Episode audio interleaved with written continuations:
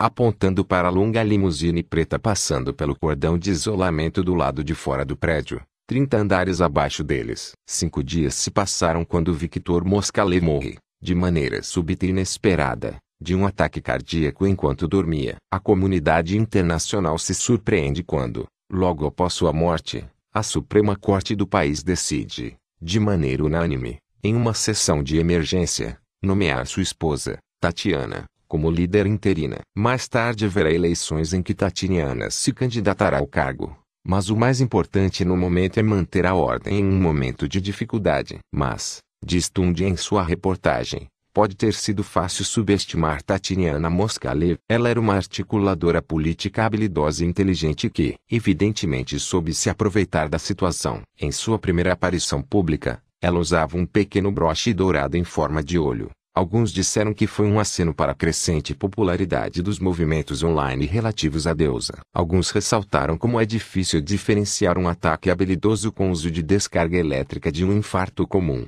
Mas nunca houve comprovação para sustentar esses rumores. É claro que momentos de passagem de poder raramente são tranquilos. Neste caso houve uma complicação causada por um golpe militar liderado pelo ministro da Defesa de Victor, que tem mais da metade do exército a seu lado e consegue expulsar o governo interino de Moskalev e. Mas os exércitos de mulheres libertadas das correntes nas cidades de fronteira estão, em grande maioria e por instinto, com Tatiana Moskalev. Mais de 300 mil mulheres passavam todo ano pelo país, vendidas para uso de seus corpos úmidos e de sua carne frágil. Uma grande quantidade ficou no país, sem ter para onde ir. No décimo terceiro dia do quinto mês do terceiro ano depois do Dia das Meninas, Tatiana Moskalev leva seu patrimônio e suas conexões, pouco menos da metade do exército e muitas de suas armas para um castelo nas colinas na fronteira de Moldova. E ali ela declara a independência de um novo reino, que reúne as terras litorâneas entre as velhas florestas e as grandes enseadas o que,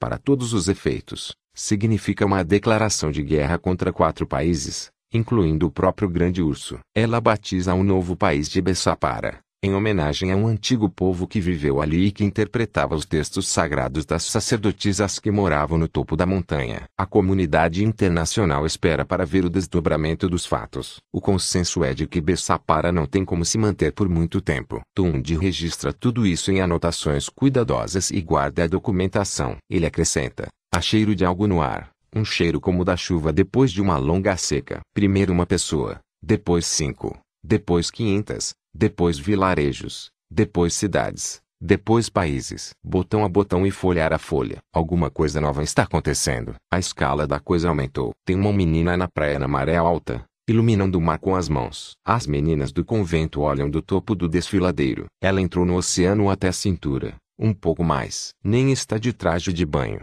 só de calça jeans e um casaco, e ateia fogo ao mar. É quase crepúsculo, por isso elas veem com clareza. Correntes de algas estão espalhadas em uma bela e desordenada teia sobre a superfície da água. E quando ela envia seu poder para a água, as partículas e os detritos brilham levemente, e as plantas marítimas brilham ainda mais. A luz se estende por um grande círculo ao seu redor, iluminado por baixo, como se o grande olho do oceano observasse o céu. Há um som de bolas de chiclete estourando quando os ramos do sargaço queimam e os botões se incham e explodem. Há um cheiro de mar, salgado e verde e pungente. Ela deve estar a quase um quilômetro de distância, mas elas sentem o cheiro do alto do desfiladeiro. Elas pensam que a qualquer momento o poder dela vai se exaurir, mas ela continua lá, a luminescência cintilante na baía o perfume que se espalha enquanto caranguejos e peixes pequenos afloram a superfície da água. As mulheres dizem umas para as outras, Deus vai enviar sua salvação. Ela inscreveu um círculo na superfície das águas,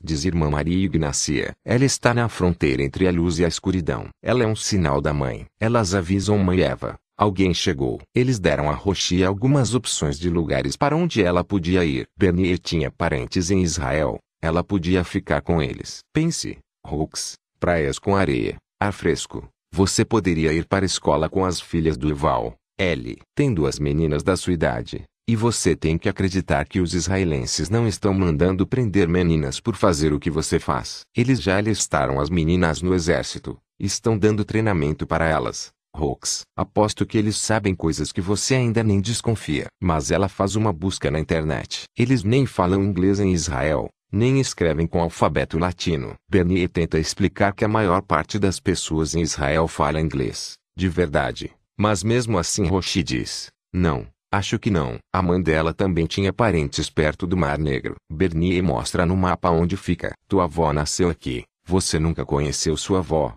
não é? A mãe da sua mãe. Ainda tem primos lá. Ainda tem ligações de família. A gente também tem bons negócios com esse pessoal. Você poderia trabalhar com a gente. Você disse que queria. Mas Roshi já tinha decidido para onde queria ir. Eu não sou burra. Ela disse. Sei que vocês precisam me tirar do país. Porque estão procurando a pessoa que matou Narcissus. Não é um passeio. E Bernie e os meninos pararam de falar e só olharam para ela. Você não pode dizer isso, Hooks, disse Rick. Para onde quer que você vá, você tem que dizer que está a passeio. Ok? Eu quero ir para os Estados Unidos. Ela disse. Quero ir para a Carolina do Sul. Olhe, tem essa mulher lá, mãe Eva. Ela faz esses discursos na internet. Vocês sabem. Rick disse. O Sal conhece mais pessoas para essas bandas. A gente pode arranjar um lugar para você ficar. Hooks. Alguém para cuidar de você. Não preciso de ninguém cuidando de mim. Rick olhou para Bernie. Bernie encolheu os ombros. Depois de tudo que ela passou,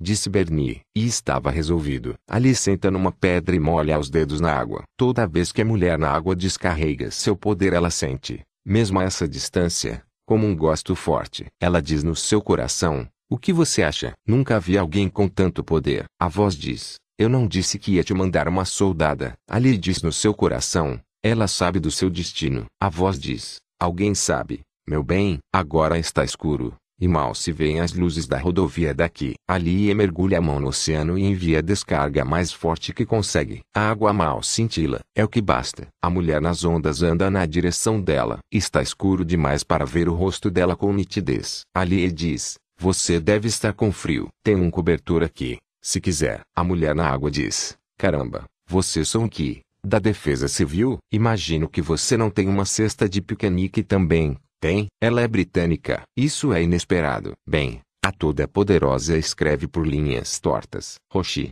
diz a mulher na água. Meu nome é Roshi. Eu me chamo, diz Ali, fazendo uma pausa. Pela primeira vez em um bom tempo ela sente necessidade de dizer seu nome real à mulher. Ridículo. Eu sou Eva, diz. Caraca, diz Roshi. Meu senhor, foi você que eu vim procurar. Não, cacete.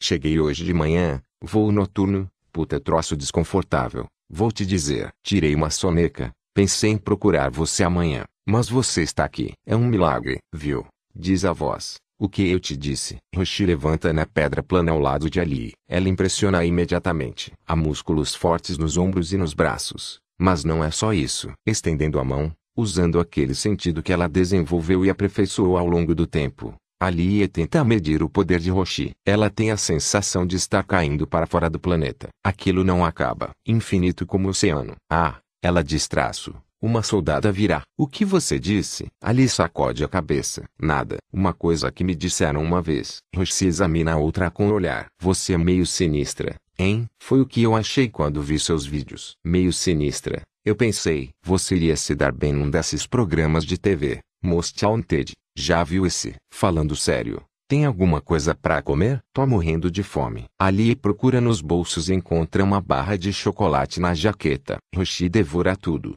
arrancando pedaços grandes. Melhorou. Ela diz, sabe quando você usou um monte de poder e aí fica morrendo de fome? Ela faz uma pausa. Olha para ali. Não, porque você estava fazendo aquilo. A luz na água. Roshi dá de ombros. Foi só uma ideia que tive. Nunca tinha entrado no mar antes. Queria ver o que dava para fazer. Ela olha para o oceano. Acho que matei um montão de peixe. Provavelmente daria para vocês jantarem aquilo a semana inteira se tivessem. Ela balança as mãos. Sei lá. Um barco e uma rede ou um troço assim. Acho que pode ter uns que são venenosos. Existe peixe venenoso? Ou é só coisa tipo tubarão e tal? Ali ri. Contra a vontade. Fazia tempo que ela não ria. Que não ria sem antes decidir que rir era a melhor estratégia no momento. Ela acaba de ter uma ideia. Diz a voz. Acaba de correr a ela. Ela veio procurar você. Eu te disse que uma soldada estava a caminho. Sei. Diz Ali. Fica quietinho um minuto. Pode ser. Por que você veio me procurar? Diz Ali. Roshi balança os ombros. Como se estivesse esquivando-se. escapando de socos imaginários numa luta de boxe. Precisei sair da Inglaterra por um tempo e vi você no YouTube. Ela respira, solta o ar, ri sozinha e depois diz: Olha, não sei, essas coisas todas que você diz, que Deus fez tudo isso acontecer por alguma razão e que é para as mulheres dominarem os homens. Eu não acredito em nada dessa história de Deus, tá bom? Tá bom. Mas eu acho.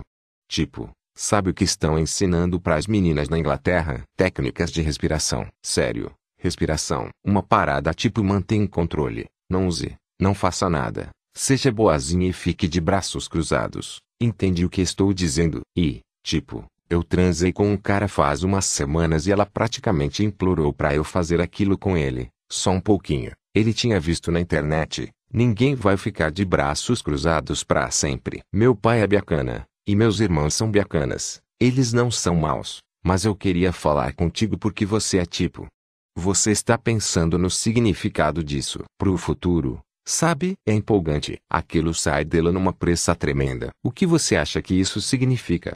Diz ali. Tudo vai mudar, diz Roshi, pegando algas com uma mão enquanto fala. É lógico, não? E a gente tem que encontrar um jeito de trabalhar junto nisso. Você sabe. Os caras têm uma coisa que eles podem fazer. Eles são fortes. Agora as mulheres têm uma coisa também. E ainda tem as armas. Elas não vão parar de funcionar. Um monte de caras com armas. Eu não sou páreo para eles. A minha impressão é que é emocionante. Sabe, eu estava falando isso pro meu pai. As coisas que a gente podia fazer junto. Ali ri. Você acha que eles vão querer trabalhar com a gente? Bem, alguns deles sim, e outros não, certo? Mas os sensatos vão querer. Sim, eu estava falando disso com meu pai. De vez em quando você não tem a impressão que você está numa sala e sabe quais meninas ali têm um monte de poder e quais não tem nada, sabe? Tipo, tipo um sentido aranha. É a primeira vez que ali ouve outra pessoa falar sobre esse sentido que nela é tão aguçado. Sim, ela diz, acho que sei do que você tá falando. Caraca, ninguém entende o que eu falo. Não que eu tenha falado disso com um monte de gente. Bem, então, ajuda a saber dizer pros caras, certo? Ajuda a trabalhar junto. Ali achata os lábios. Eu vejo as coisas de um jeito meio diferente. Sabe? Eu sei. Cara, eu vejo seus vídeos. Acho que vai haver uma grande batalha entre a luz e a escuridão. E seu destino é lutar do nosso lado. Acho que você vai ser a mais poderosa de todas. Roshi ri e atira uma pedrinha no oceano. Sempre quis ter um destino. Ela diz, olha só, será que a gente pode ir para algum lugar? Para a sua casa. Ou sei lá onde. Tá gelado pacas aqui. Eles deixam que ela vá ao funeral de Terry. Foi meio parecido com o Natal. Tinha as tias e os tios e bebidas sanduíches e ovos cozidos. Teve gente pondo o braço no ombro dela e dizendo que ela é uma boa menina. E Rick deu um pouquinho de pó para ela antes de eles saírem e ele cheirou um pouco também e falou, só para dar uma aliviada no clima. E parecia que havia neve caindo, como se estivesse frio e eles estivessem altos. Exatamente como no Natal. No cemitério, Bárbara, mãe do Terry, jogou um pouco de terra sobre o caixão. Quando a terra bateu na madeira ela deu um grito comprido. Tristíssimo. Tinha um carro estacionado e uns caras com teleobjetivas fazendo fotos. Rick e uns amigos dele botaram os caras pra correr. Quando voltam, Bernie pergunta pra eles, paparazzi. E Rick disse, pode ser polícia. Alguém trabalhando pra eles. Provavelmente aquilo significava encrenca para Roshi. Eles foram bacanas com ela na recepção. Mas no cemitério ninguém sabia onde enfiar a cara quando ela passou. No convento, já estão servindo o jantar quando Ali e Roshi chegam. As meninas reservaram lugares para as duas na ponta da mesa. E há conversas e cheiro de comida boa e quente. É um ensopado com mariscos e mexilhões e batatas e milho. Tem pão crocante e maçãs. Roshi sente algo que não sabe como se chama. Que não sabe exatamente o que é. Isso a deixa um pouco sensível, meio chorona. Uma das meninas encontra uma muda de roupas para ela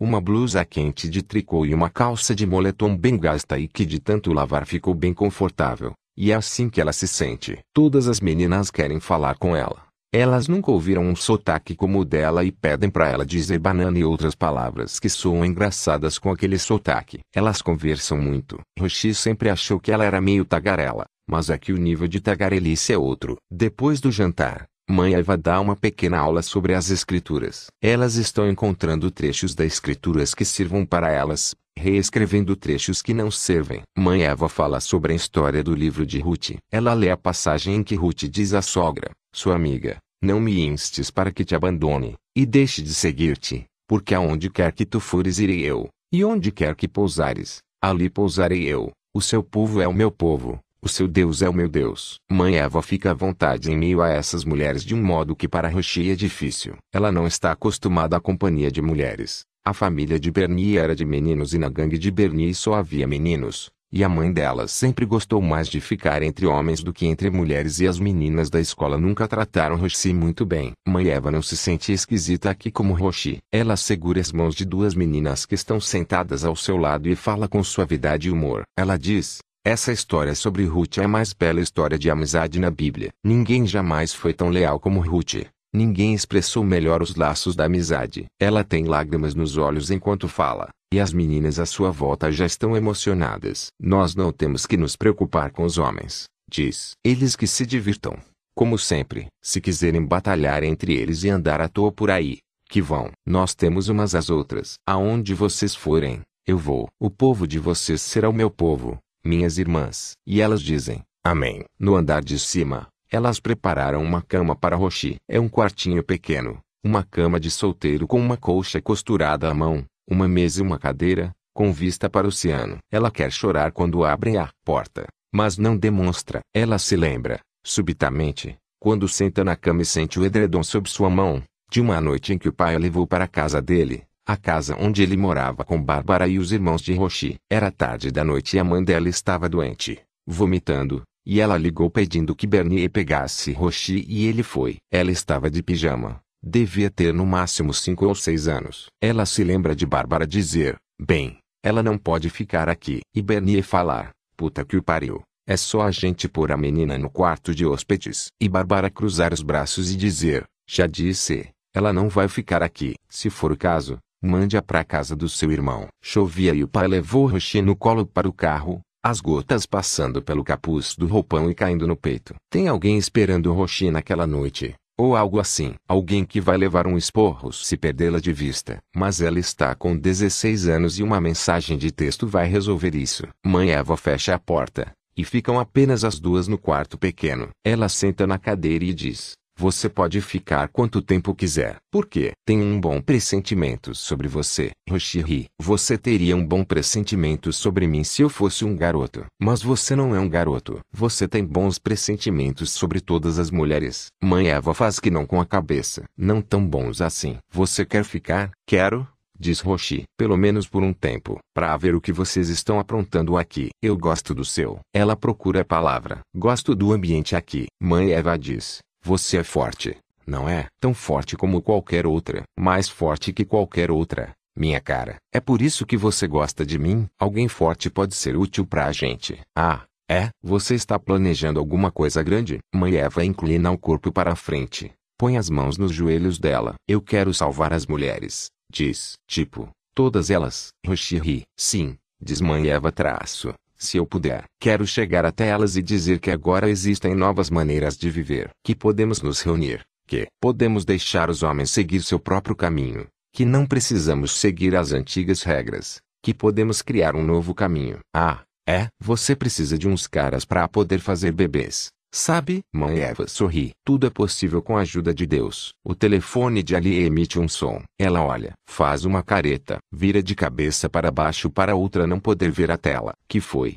Diz Roshi. Um monte de gente mandando e-mails pro convento, tentando expulsar vocês daqui. Lugar bacana. Dá pra entender que queiram de volta tentando dar dinheiro pra gente. Roshi ri. Qual é o problema? Vocês já têm muito. Ali olha para Roshi pensativa por um instante. Sua irmã Maria Ignacia tem conta no banco. E eu? Ela passa a língua pelos dentes da frente. Estala os lábios. Roshi diz. Você não confia em ninguém. É isso? Ali sorri. Você confia. É o preço de fazer negócios minha cara. Ou você confia em alguém ou não consegue fazer nada. Você precisa de uma conta bancária. Quantas você quer? Quer umas fora do país? As Ilhas Caimã são uma boa escolha, acho. Mas não sei porquê. Espere. Como assim? Mas, antes que a Lia consiga impedir, Roshi já pegou o telefone.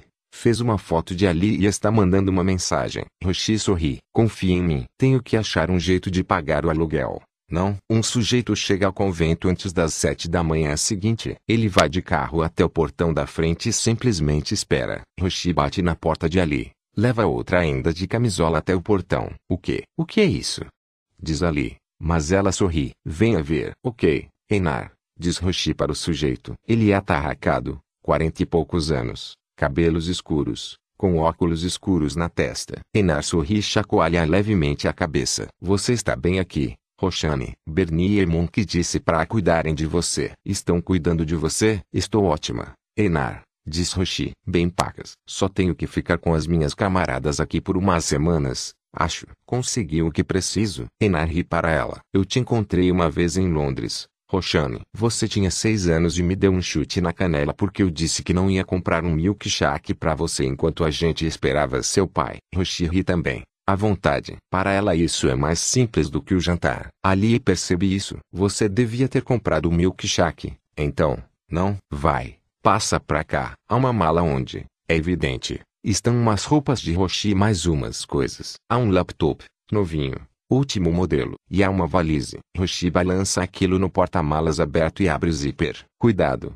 Diz Einar. Trabalho expresso. A tinta ainda pode borrar se você esfregar. Entendeu? Eu vinha. Diz Roshi. Nada de esfregar até secar. Roshi passa para ela alguns itens que estavam na maleta. São passaportes americanos, carteiras de motorista, carteiras de identidade, todos iguaizinhos aos emitidos pelo governo. E todas as carteiras de motorista e todos os passaportes têm a foto dela. Cada vez um pouquinho diferentes, cabelo diferente, algumas com óculos e nomes diferentes, para combinar com os nomes das carteiras de identidade e das carteiras de motorista. Mas é ela, em todos os documentos. A gente fez sete, diz Roshi, meia dúzia. Mais uma para dar a sorte. A sétima é britânica, caso você prefira. Conseguiu abrir as contas no banco. Enar, tudo pronto, diz ele, pegando uma carteira com zíper no bolso. Mas não pode fazer depósitos acima de 100 mil no mesmo dia sem falar antes com a gente. Tá legal? Dólares ou libras? Diz Roshi. Enar faz uma ligeira careta. Dólares. Ele diz. Depois, apressado, mas só nas primeiras seis semanas. Depois eles param de checar as contas. Beleza, diz Roshi. Não vou chutar sua canela. Dessa vez, Roshi e Darrell ficaram à toa um tempo, andando pelo jardim, chutando pedras e arrancando pedaços de cascas de árvore. Nenhum deles gostava muito de Terry, mas agora que ele morreu a sensação é estranha. Darrell disse, o que você sentiu? E Roshi falou, eu não estava lá embaixo quando pegaram o Terry. E Darrell, não, Quis dizer quando você apagou o Narcissus. O que você sentiu? Ela sentiu de novo. O brilho na palma da mão, o rosto dele ficando quente e depois frio. Ela fungou. Olhou para a mão como se fosse encontrar ali a resposta. A sensação foi boa, disse. Ele matou minha mãe. Darrell declarou. Queria saber fazer isso. Roxane Monk e Eva falam bastante nos dias seguintes. Descobrem as coisas que têm em comum e as seguram com o braço estendido para admirar os detalhes. As duas perderam a mãe. Nenhuma das duas pertence exatamente a uma família. Gosto do jeito que você fala irmã aqui. Eu nunca tive uma irmã. Nem eu, diz Ali. Sempre quis uma diz Roshi. E elas ficam em silêncio por um instante. Algumas das meninas do convento querem lutar com Roshi, praticar suas habilidades. Ela topa. Elas usam o grande gramado nos fundos do prédio, perto do declive que leva ao oceano. Ela luta com duas ou três de cada vez, se esquiva, dá golpes fortes, deixa as adversárias confusas a ponto de darem descarga umas nas outras. Elas chegam para jantar machucadas e rindo, às vezes com uma pequena cicatriz em forma de teia de aranha no pulso ou no tornozelo. Elas sentem orgulho das marcas. As mais novas têm 11, 12 anos, seguem Roshi como se fosse uma popstar. Ela manda as meninas embora. Vão achar alguma coisa para fazer. Mas ela gosta. Ela ensina um truque especial de luta que inventou. Jogue uma garrafa de água na cara de alguém. Enfie o dedo na água enquanto sai. Eletrifique tudo. Elas treinam umas com as outras no gramado. Dando risadinhas e jogando água para todo lado. Roshi senta na varanda com Ali e é no fim de uma tarde, quando o sol vermelho e dourado se põe atrás delas. Estão olhando as meninas brincarem no gramado. Ali diz, isso me lembra como eu era, com uns 10 anos. Ah, é? Família grande? Uma pausa longa. Roshi fica pensando se perguntou alguma coisa que não devia. Mas foda-se. Ela pode esperar. Ali diz, abrigo para crianças. Certo, Diz Roshi. Conheço gente que morou em abrigo. Vida dura. Difícil começar a vida assim. Mas você está se saindo bem. Eu cuido de mim mesma. Diz Ali. Aprendi a cuidar de mim mesma. É dá pra ver. A voz na cabeça de Ali anda silenciosa nos últimos dias. Fazia anos que não ficava tanto tempo quieta. Tem alguma coisa a ver com esses dias de verão. Com saber que Roshi está aqui que ela poderia matar quem quisesse. Alguma coisa relacionada a isso fez a voz parar de falar. Ali diz. Me mandaram de uma casa para outra várias vezes quando eu era menina. Nunca conheci meu pai. E minha mãe é só um fragmento na memória. Um chapéu. É só isso que Ali lembra. Um chapéu rosa claro de ir à igreja no domingo num ângulo esquisito e um rosto debaixo do chapéu sorrindo para ela, botando a língua para fora. Parece uma memória feliz, de um momento entre longos períodos de tristeza, doença ou as duas coisas. Ela não se lembra de ir à igreja, mas o chapéu ficou na memória. Ali diz, Acho que morei numas 12 casas antes dessa. Talvez 13. Ela passa uma mão pelo rosto, Passa os dedos pela testa. Uma vez me puseram na casa de uma mulher que colecionava bonecas de porcelana. Centenas. Em toda parte. Olhando para mim das paredes do quarto onde eu dormia. Ela me vestia bem. Eu lembro. Uns vestidos em tom pastel com fitinhas na bainha da saia. Mas ela foi presa por roubo. Era assim que ela pagava as bonecas.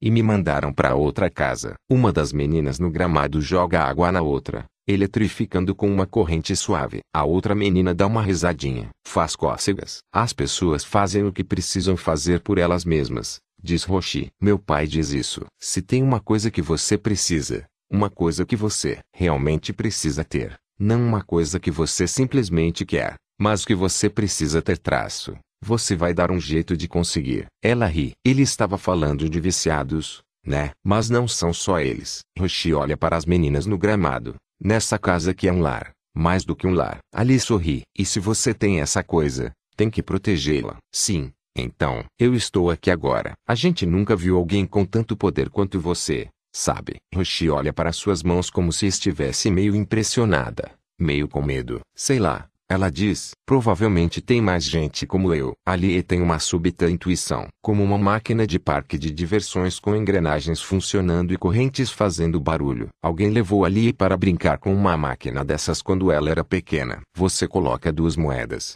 puxa a alavanca, clão, se arrasta, tão, e recebe uma mensagem falando sobre seu destino impresso em um pequeno retângulo de papelão com bordas rosadas. A intuição de Ali funciona exatamente assim súbita e completa, como se houvesse um maquinário atrás de seus olhos a que nem ela tem acesso. Clão, então, a voz diz, aqui, isso é uma coisa que você sabe como fazer. Use. Ali fala com voz suave. Você matou alguém? Roshi enfia as mãos nos bolsos de franze a testa. Quem contou pra você? E como ela não diz, quem foi que contou isso pra você? Ali sabe que está certa. A voz diz, não diga nada. Ali diz, às vezes eu simplesmente sei coisas. Como se tivesse uma voz dentro da minha cabeça. Roshi diz. Caceta, você é sinistra. Quem vai ganhar o Grand Nacional, hein? Ali diz. Eu também matei alguém. Faz muito tempo. Eu era outra pessoa. Provavelmente a pessoa mereceu. Se você fez isso, ele mereceu mesmo. Elas ficam pensando naquilo. Roshi diz. De um jeito amistoso e como se falasse de uma coisa completamente diferente. Teve um cara que enfiou a mão por dentro da minha calça quando eu tinha sete anos. Professor de piano. Minha mãe achou que ia me fazer bem aprender piano. Eu estava lá, no banquinho, tocando Evigo Boy Deserves Fun, e, do nada, a mão tá na minha calcinha. Não diga nada. Ele fala. Só continue tocando. Aí eu contei pro meu pai na noite seguinte quando ele veio me pegar para me levar ao parque e, caralho, ele ficou alucinado, gritando com a minha mãe. Como ela pôde? Ela disse que não sabia. Claro que não. Senão não ia ter deixado. Meu pai levou uns caras pra casa do professor de piano. Ali ele diz, o que aconteceu? Roshi Encheram o cara de porrada. Ele acabou a noite com um ovo a menos do que tinha à tarde. Para começo de conversa. Sério? Sério. Claro. Meu pai disse que se ele recebesse mais um aluno que fosse naquela casa, e ele quis dizer pro resto da vida, ele ia voltar e pegar o outro ovo e, dessa vez, levaria a salsicha junto. E nem pense em sair da cidade e tentar começar de novo em outro lugar porque o Bernier Monkey está em todo lugar. Roshi dá uma risadinha abafada. Cara, eu vi o sujeito uma vez na rua e ele saiu correndo. Me viu. Tá ligada? Virou e saiu correndo de verdade. É isso aí, minha cara. Ali diz. Muito bom. Parece bom mesmo. E dá um leve suspiro. Roshi diz. Sei que você não confia neles. Não tem problema. Você não tem que confiar neles. Guia. Ela estende o braço e coloca sua mão sobre a de Ali. E elas ficam sentadas assim por um longo tempo. Depois de um tempo, Ali diz: O pai de uma das meninas é policial. Ele ligou para ela faz dois dias e disse que ela não pode estar aqui na sexta. Roshi Esses pais vivem querendo proteger as filhas. Não sabem guardar segredo. Você vai ajudar a gente? Diz Ali. O que você acha que vai acontecer? Diz Roshi. A SWAT, menos. Somos só umas meninas num convento, seguindo nossa religião como cidadãs respeitadoras da lei. Eu não posso matar mais ninguém, diz Roshi. Acho que não vai precisar. Diz Ali, eu tenho uma ideia. Eles acabaram com o resto da gangue do Narcissus depois que ele morreu. Não deu muito trabalho. Todos eles entraram em pânico depois da morte do chefe. Duas semanas depois do funeral de Terry, Bernie ligou no celular de Rochi às 5 da manhã e mandou que ela fosse a uma garagem alugada em Dagen. Lá, ele pegou um molho de chaves no bolso, abriu a porta e mostrou dois corpos para ela, no chão, assassinados e prestes a serem jogados no ácido. E isso seria o fim da história. Ela olhou o rosto dos dois. São eles.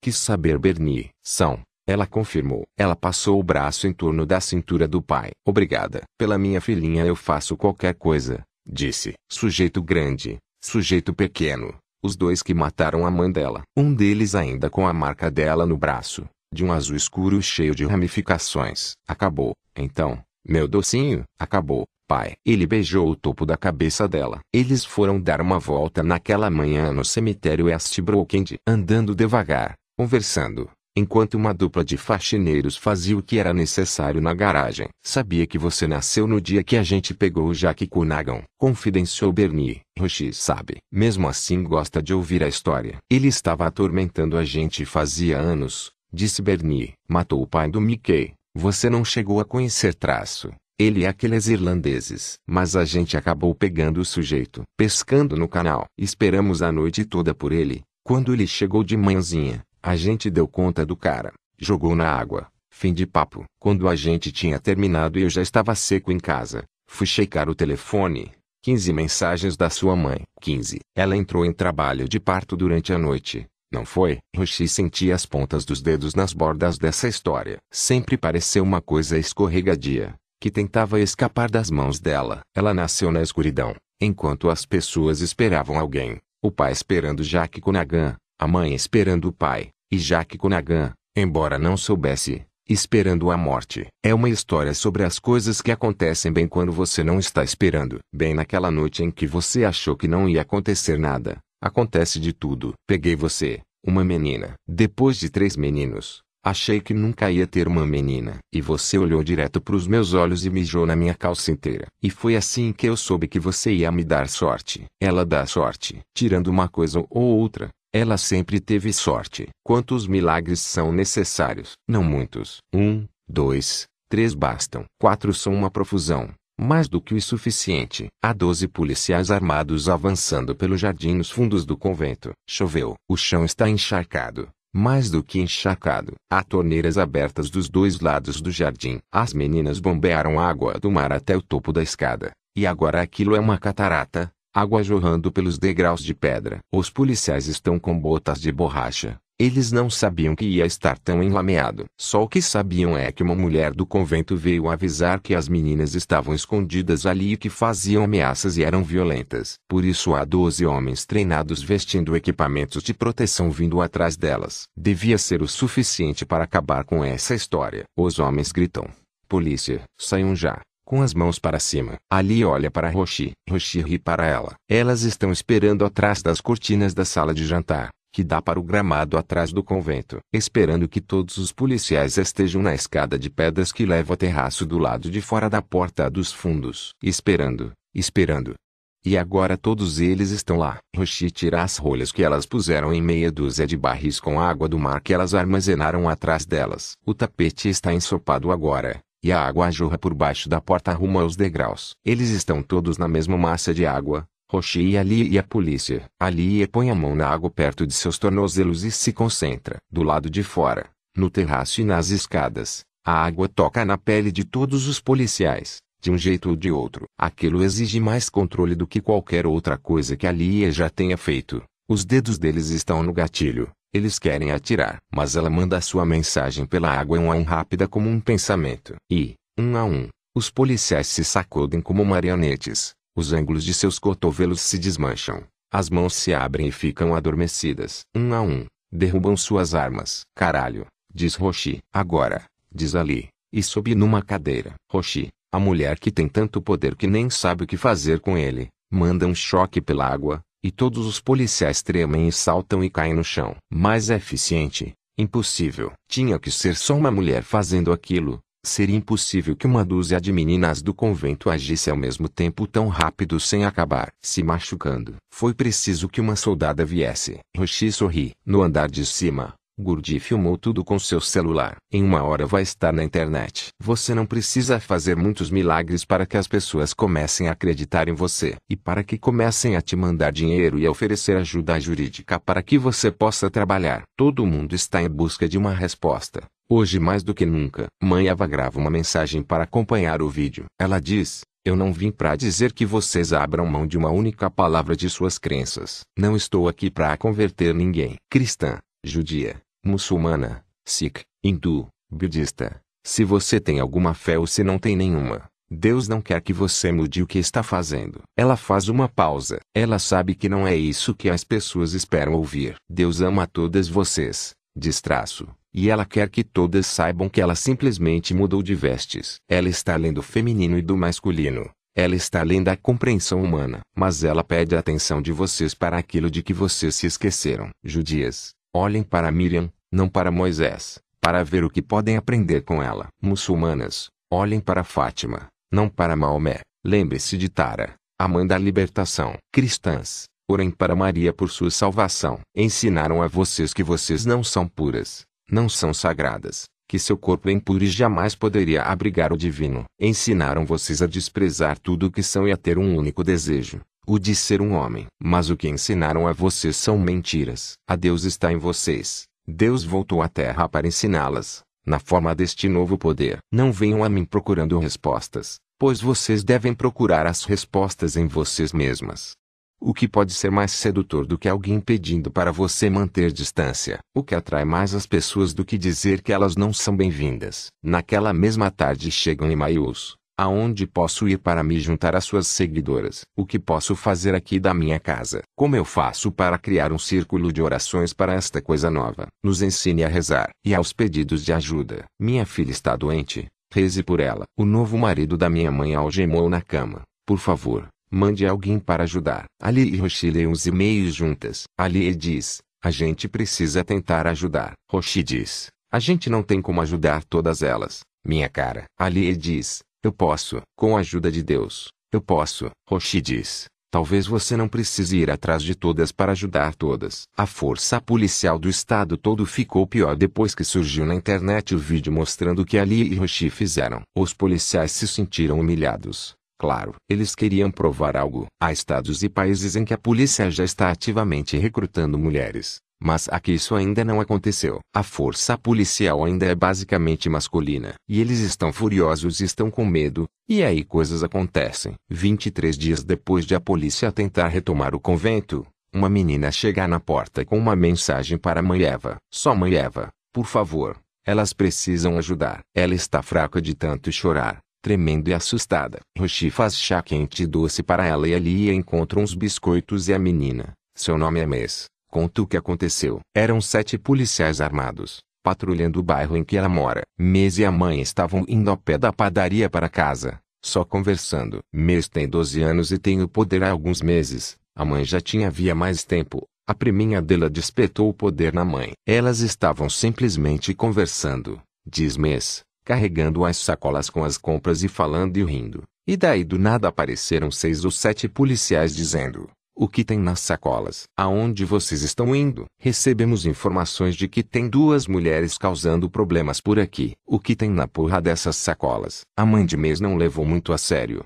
Só riu e disse: O que ia ter aqui? Comida. A gente está vindo da padaria. E um dos policiais disse que ela estava tranquila demais para alguém que estava andando em uma área perigosa. O que ela andava fazendo? E a mãe de mês apenas disse: Deixa a gente em paz. E os policiais empurraram a mulher. E ela acertou dois deles. Só com uma descarga pequena. Só um aviso. E isso bastou para os policiais. Eles sacaram cacetetes e armas e começaram a trabalhar. Inês gritava e a mãe gritava e tinha sangue na calçada inteira e bateram na cabeça dela. Eles seguraram minha mãe no chão, diz Mês, e a encheram de pancada. Eram sete contra uma. Ali a escuta tudo em silêncio. Quando Mês termina de falar, ela pergunta, ela está viva. Mês faz que sim. Você sabe para onde a levaram? Qual hospital? Mês diz. Não levaram para o hospital. Levaram para a delegacia. Ali diz para Roshi. A gente vai lá. Roshi diz. Então a gente vai ter que levar todo mundo. São 60 mulheres descendo a rua juntas em direção à delegacia onde está a mãe de mês. Elas andam em silêncio, mas rápido, e filmam tudo. Foi essa a ordem que circulou entre as mulheres do convento. Documentem tudo, transmitam ao vivo, se puderem. Ponham na internet. Quando elas chegam, a polícia sabe que elas estão vindo. Há homens de guarda do lado de fora, com rifles. Ali vai até eles. Ela ergue as mãos, pá umas voltadas para eles. Diz, viemos em paz. Queremos ver Rachel Latif. Queremos saber se ela está recebendo cuidados médicos. Queremos que ela seja mandada para um hospital. O policial mais graduado, parado na porta, diz, a senhora Latif foi detida legalmente. Qual é o poder que você tem para pedir que ela seja solta? Ali olha para a esquerda e para a direita para o batalhão de mulheres que trouxe com ela. Há mais mulheres chegando a cada minuto. Agora talvez sejam 250. A notícia correu boca a boca. Mensagens de texto foram enviadas. Mulheres viram na internet. Saíram de casa e vieram até aqui. O único poder que importa. Distraço. As leis da humanidade e de Deus. Há uma mulher gravemente machucada numa cela desta delegacia. Ela precisa ver um médico. Roshi sente o poder crepitando no ar à sua volta. As mulheres estão excitadas, agitadas, com raiva. Ela se pergunta se os homens também sentem. Os policiais com seus rifles estão nervosos. Seria muito fácil acontecer um desastre. O oficial mais graduado sacode a cabeça e diz: Não podemos deixar vocês entrarem. E a presença de vocês aqui é uma ameaça a meus homens. Ali ele diz: Viemos em paz. Senhor, Somos pacíficas. Queremos ver Rachel Latif. Queremos que um médico cuide dela. Um murmúrio cresce na multidão, que depois silencia, esperando. O oficial mais graduado diz: Se eu deixar que você veja a presa, você vai mandar essas mulheres para casa. Ali ele diz: Primeiro eu preciso falar com ela. Rachel Latif. Quando Roshi e Ali são levadas à cela para vê-la, Está quase inconsciente. O cabelo está empapado de sangue e ela está deitada na cama de concreto da cela, mal se mexendo, respirando lentamente, com um ruído cheio de dor. Roshi diz: Jesus Cristo. Ali diz: Senhor, esta mulher precisa ser levada imediatamente a um hospital. Os outros policiais observam o oficial. A cada minuto chegam mais mulheres lá fora. O som que elas fazem é como de uma multidão de pássaros murmurando, cada uma falando com a vizinha todas prontas para agir quando surgir o sinal secreto. São só 20 policiais na delegacia. Dentro de meia hora, serão várias centenas de mulheres do lado de fora. O crânio de Rachel Latif está rachado. Dá para ver o branco do osso estilhaçado e o sangue borbulhando no cérebro. A voz diz: eles fizeram isso sem ser provocados. Você foi provocada. Você poderia tomar essa delegacia. Poderia matar todos os homens daqui se quisesse. Roshi pega a mão de Ali e aperta. Roshi diz: o Senhor não quer que isso vá mais longe. O Senhor não quer que esta seja a história que vão contar sobre o Senhor. Deixe que mandem essa mulher para um hospital. O oficial solta um longo e lento suspiro. A multidão lá fora fica barulhenta quando ali reaparece e ainda mais barulhenta quando ouve as sirenes da ambulância se aproximando abrindo caminho em meio à multidão. Duas mulheres erguem Mãe Eva em seus ombros. Ela ergue as mãos. O murmúrio cessa. Mãe Eva fala pela boca de Ali e diz: Vou levar Rachel Latif para o hospital. Vou garantir que ela receba os cuidados necessários. O barulho de novo. Como folhas de grama explodindo. Ele some em seguida. Mãe Eva exibe os dedos separados, como no sinal da mão de Fátima, e diz: Vocês fizeram um bom trabalho aqui. Agora podem ir para suas casas. As mulheres acenam com a cabeça. As meninas do convento se viram e saem andando como se fossem uma só. As outras mulheres começam a segui-las. Meia hora depois, quando Rachel Latif está sendo examinada no hospital, a rua do lado de fora da delegacia está completamente vazia. No fim, não há necessidade de continuar no convento. O lugar é bonito, tem vista para o mar e tem certa sensação de que é um lar. Mas com nove meses depois da chegada de Roshi, a organização de Ali poderia comprar 100 imóveis como esse e, além disso, elas precisam de um lugar maior. São 600 mulheres afiliadas ao convento só nesta cidadezinha, e há sedes surgindo em todo o país, no mundo inteiro. Quanto mais as autoridades dizem que ela é ilegítima, quanto mais a velha igreja diz que ela foi enviada pelo diabo,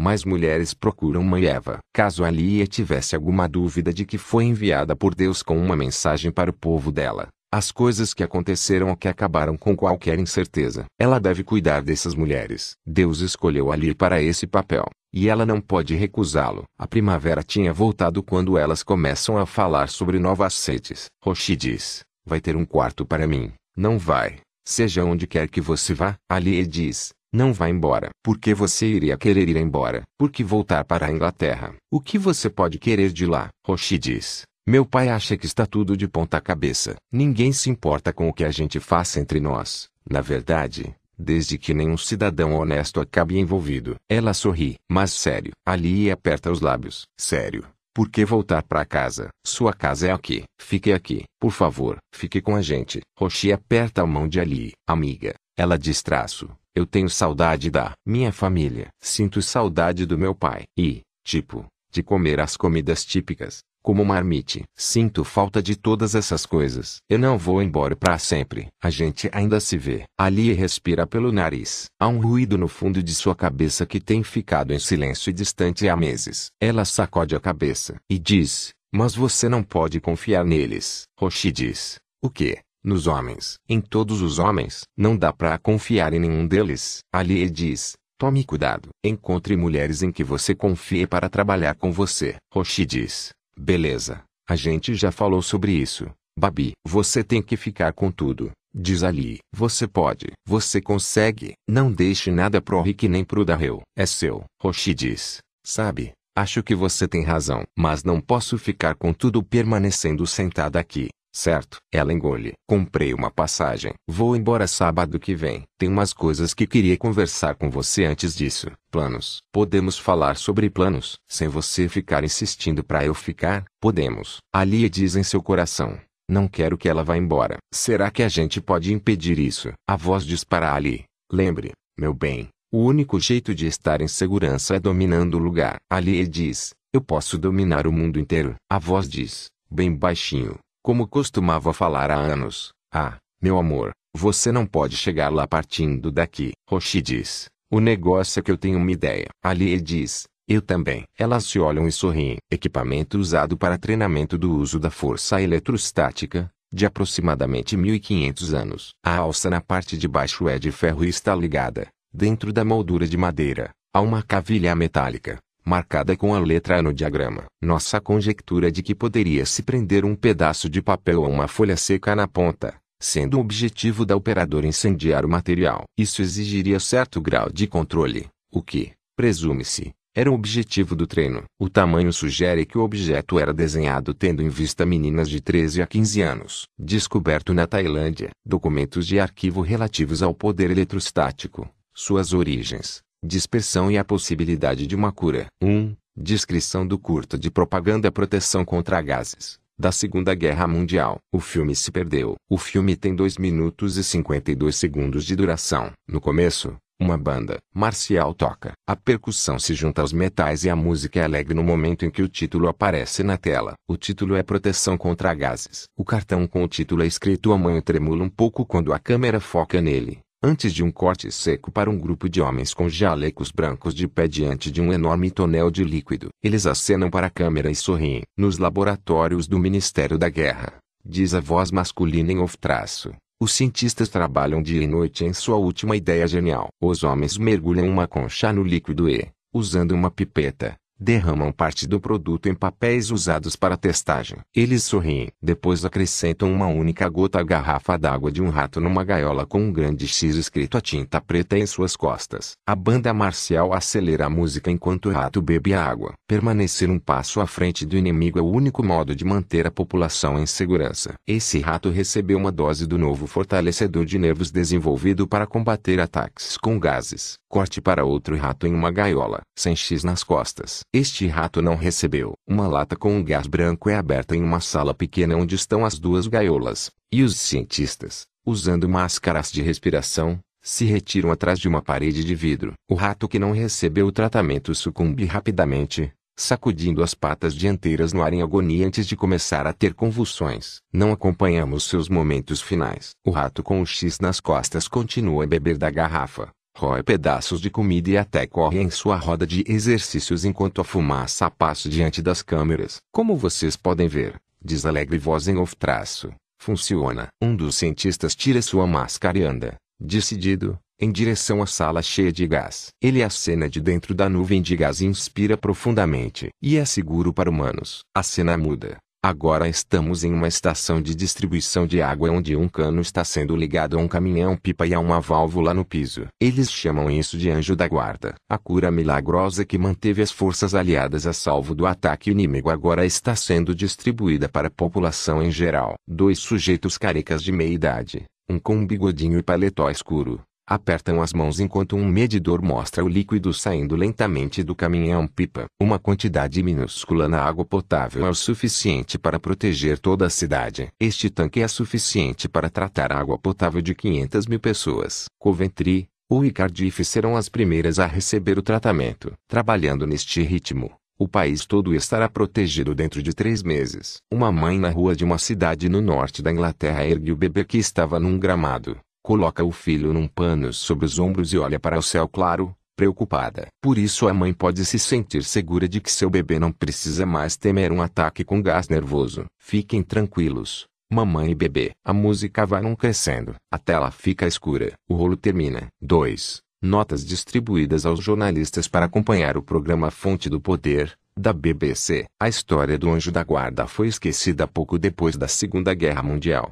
Como tantas ideias que funcionaram bem, não havia motivo para reexaminar o que foi feito. Na época, no entanto, o Anjo da Guarda foi um tremendo sucesso e uma vitória da propaganda. Testes feitos na população britânica comprovaram que a substância se acumulava no organismo. Uma semana bebendo água com Anjo da Guarda bastaria para garantir proteção pelo resto da vida contra o gás nervoso. O Anjo da Guarda era fabricado em grandes reservatórios nos Estados Unidos e no Reino Unido. Era transportado de navio para países aliados, para o Havaí e para o México, para a Noruega, para a África do Sul e para a Etiópia. Os submarinos inimigos atacaram os navios, como faziam com qualquer embarcação que partisse de países aliados. Inevitavelmente, numa noite triste de setembro de 1944, um navio foi afundado, com toda a tripulação, a 25 quilômetros da costa de Portugal, a caminho do Cabo da Boa Esperança. Pesquisas posteriores descobriram que, ao longo dos meses subsequentes, nas cidades litorâneas de Aveiro, Espinho e Porto, coisas estranhas chegaram à praia. Peixes muito maiores do que qualquer outro visto antes. Cardumes dessas criaturas de tamanho descomunal aparentemente se lançavam às praias. A população dos vilarejos e das cidades costeiras comeu os peixes. Uma análise feita por uma escrupulosa autoridade portuguesa em 1947 revelou que era possível detectar o anjo da guarda até mesmo em leitos subterrâneos de cidades como Estrela, já perto da fronteira espanhola. Mas a insinuação feita de que deveriam ser realizados testes no lençol freático de toda a Europa foi rejeitada. Não havia recursos disponíveis para isso. Algumas análises sugerem que o naufrágio deste navio foi um momento decisivo. Outras afirmam que, assim que o líquido entrasse no ciclo da água, em qualquer momento, em qualquer reservatório, em qualquer lugar no mundo, sua propagação seria inevitável. Outras fontes potenciais de contaminação incluem um vazamento de um tanque enferrujado em Buenos Aires, muitos anos depois da guerra,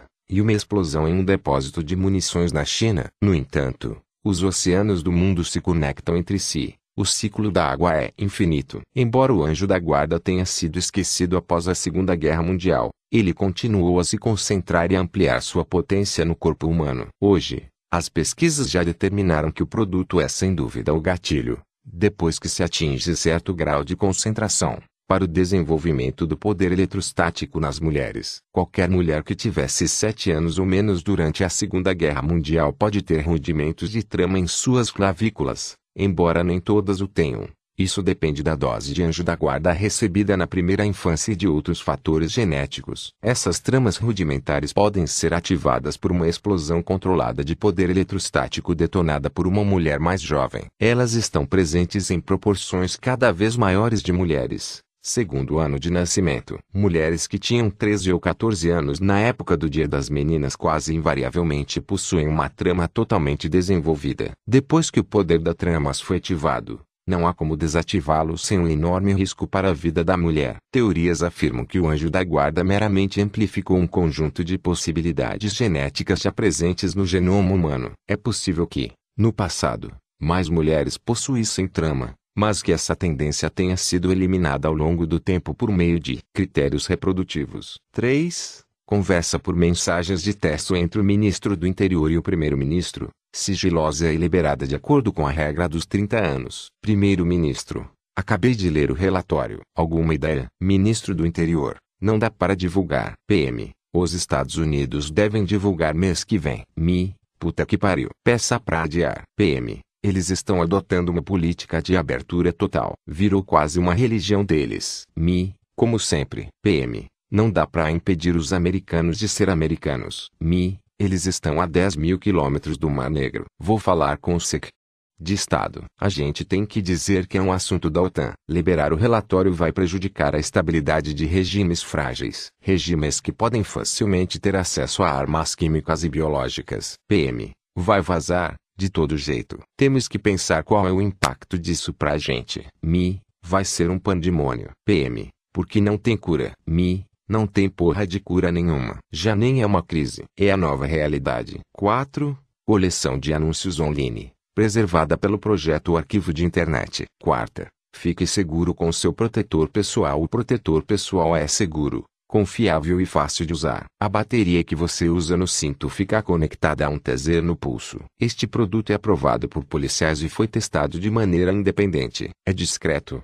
Só você vai saber que tem como se defender. Está sempre à mão, sem necessidade de se procurar num coldre ou no bolso se estiver sendo atacado. Você não vai encontrar outro produto tão confiável e eficiente, completo com conector para carregar no celular. Nota: o protetor pessoal mais tarde foi retirado do mercado devido a incidentes fatais com usuários. Ficou demonstrado que o corpo da mulher, ao receber um choque elétrico de alta voltagem, frequentemente reagia produzindo um grande arco reflexo que ricocheteava na direção do usuário, mesmo caso ela caísse inconsciente. Os fabricantes do protetor pessoal fizeram um acordo extrajudicial com as famílias de 17 homens mortos dessa maneira. 4b Aumente seu poder com esse estranho truque. Mulheres do mundo inteiro estão descobrindo como aumentar a duração e a força de seu poder usando este conhecimento secreto. Nossas ancestrais conheciam o segredo. Agora, pesquisadores da Universidade de Cambridge descobriram este estranho truque para melhorar seu desempenho. Programas caros de treinamento não querem que você conheça este modo fácil de ter sucesso. Clique aqui para aprender o truque de dólar 5 que vai fazer você se destacar. 4C Meias defensivas O jeito natural de se proteger contra ataques. Sem veneno, sem comprimidos, sem pós. Proteção totalmente eficiente contra a eletricidade. Simplesmente coloque essas meias de borracha por baixo de suas meias comuns. Ninguém precisa saber que você está com elas. E ao contrário do que acontece com um sapato, o agressor não tem como retirá-las facilmente. Duas meias por pacote. Forro absorvente para a umidade dos pés. Tatiana Moscale tinha razão. E a informação que ela passou para ele estava certa. Tundi passou dois meses investigando nas colinas do norte de Moldova, ou no país que antes era Moldova e que atualmente está em guerra com a parte sul do país, fazendo perguntas com cautela e subornando as pessoas que encontrava. A Reuters pagou suas despesas, Tundi contou a uma editora de sua confiança sobre a dica que recebeu e ela aceitou cobrir os gastos. Se ele encontrasse o rei, seria uma notícia das mais relevantes. Caso contrário, poderia fazer um retrato desse país dividido pela guerra, e de qualquer jeito eles receberiam uma matéria. Mas ele encontrou, uma tarde, um sujeito num vilarejo perto da fronteira concordou em levar Tundi em seu jeep até um lugar no rio de Dniester com vista para o vale. Lá, ele viu um complexo de casas erguido às pressas, com prédios baixos e um pátio de treinamento no centro. O sujeito não deixou Tund sair do Jeep nem aceitou se aproximar mais. Mas a vista era boa o suficiente e Tund fez seis fotos. Elas mostravam homens de pele escura barbados, com trajes de guerra e boinas pretas treinando com uma nova arma, com um novo equipamento de proteção. As roupas eram de borracha, nas costas eles carregavam baterias e, nas mãos, varas de conduzir gado eletrificadas. Eram só seis fotos, mas era o bastante. A notícia de Tund correu o mundo. O Adiatif treina exército secreto foi a manchete da Reuters. Outros gritaram. Os garotos contra-atacam. E uma novidade chocante. Houve debates calorosos nas redações e nos programas matinais de TV sobre as implicações dessas novas armas. Será que elas poderiam funcionar? Será que sairiam vitoriosas? Tund não conseguiu fotografar o próprio rei Al-Adiative, mas a conclusão de que ele estava trabalhando com as forças de defesa de Moldova era inquestionável. A situação começava a se estabilizar em vários países, mas essa notícia fez tudo começar de novo. Talvez os garotos estivessem contra-atacando, com suas armas e armaduras. Em Delhi, o motim durou semanas. Começou debaixo dos viadutos, onde os pobres viviam em barracas feitas com cobertores ou casas construídas com papelão e fita adesiva. É ali que vão os homens quando querem uma mulher que possam usar sem autorização da lei ou licença, e que possam descartar sem sofrer censura. O poder vem sendo passado de mão em mão aqui já faz três anos. E as muitas mãos que trazem a morte aqui têm um nome, Kali, a eterna. Kali, que destrói para fazer com que nasça carne nova. Kali, inebriada pelo sangue das mortes. Kali, que apaga as estrelas com o polegar e o indicador. Terror é seu nome e morte é o que ela respira. Sua chegada neste mundo era esperada havia muito tempo. Os ajustes necessários na compreensão foram feitos com facilidade pelas mulheres sob os viadutos da megacidade. O governo enviou o exército. As mulheres de Delhi descobriram um truque novo. Era possível eletrificar um jato d'água direcionado a quem as atacava. As mulheres colocavam seus dedos no esguicho e lançavam a morte que habitava seus dedos como a deusa que andava pela terra. O governo cortou o abastecimento de água nas áreas de favelas, no auge do calor do verão, quando as ruas fediam a podridão e as cadelas grávidas andavam em busca de sombra, ofegantes. A mídia internacional filmou os pobres implorando por água, orando por uma única gota. E no terceiro dia, os céus se abriram e enviaram uma chuva fora de época, frenética e plena como uma escova de limpeza lavando o cheiro das ruas e se armazenando em poças e charcos. Quando voltam, os soldados estão sobre a água ou tocam metal molhado, seus veículos estão sobre algum cabo solto que chega até uma poça, e quando as mulheres energizam as ruas, as pessoas morrem subitamente, caindo no chão com espuma na boca, como se atingidas pela própria Kali. Os templos de Kali estão repletos de devotos. Há soldados que passam para o lado dos manifestantes. E Tund também está ali, com as câmeras e o crachá da CNN. No hotel, cheio de jornalistas estrangeiros, as pessoas sabem quem ele é. Ele viu alguns daqueles repórteres antes,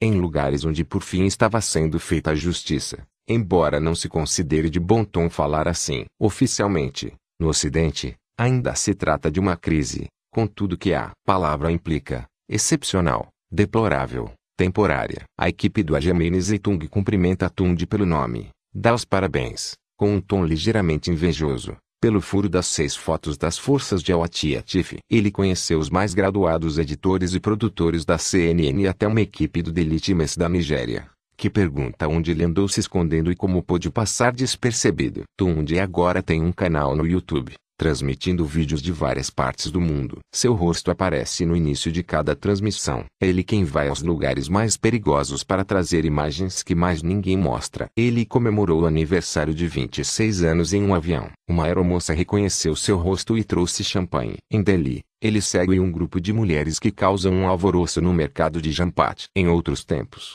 as mulheres não podiam andar sozinhas ali, a não ser que tivessem mais de 70 anos. E mesmo isso não era garantia. Por muitos anos houve protestos e cartazes e gritos de guerra. Essas coisas passavam e logo era como se nada tivesse acontecido. Agora as mulheres fazem o que chamam de uma demonstração de força. Em solidariedade aos que morreram debaixo dos viadutos e que sofreram com a falta d'água. Tund entrevista uma mulher na multidão. Ela participou dos protestos três anos atrás. Sim, ela carregou uma faixa e gritou e assinou petições. Era como ser parte de uma onda no mar. Ela diz: Uma onda no oceano se sente muito poderosa, Mas só dura um instante. O sol seca as poças e a água vai embora. Depois você acha que talvez aquilo nunca tenha acontecido. Com a gente foi assim. A única onda que muda tudo é o tsunami. Você tem que demolir as casas e arrasar a cidade se quiser ter certeza de que ninguém vai te esquecer. Ele sabe exatamente onde encaixar isso em seu livro. A história dos movimentos políticos. A luta que caminhou tão lentamente até que essa grande mudança ocorresse. Ele está montando um argumento. Quase não há violência contra as pessoas o alvo principal são as barracas. Agora eles vão saber,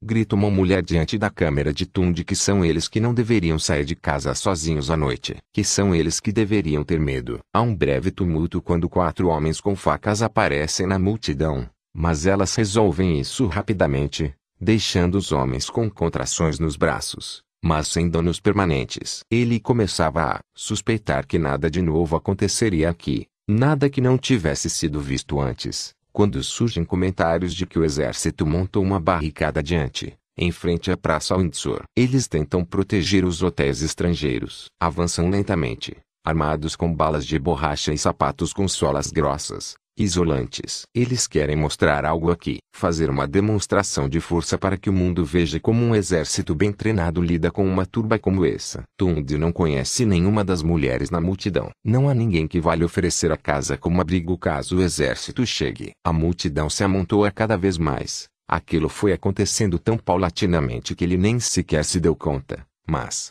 agora que sabe que o exército está tentando condensar a multidão em apenas um lugar, começa a fazer sentido. E então o que vai acontecer? Vai morrer gente aqui. Ele sente isso na espinha e no topo da cabeça. A gritos e diante. Ele não fala a língua bem a ponto de entender. O sorriso tranquilo que Tund sempre tem no rosto desaparece. Ele precisa escapar. Achar um lugar seguro. Ele olha em volta. Dele está sempre em construção.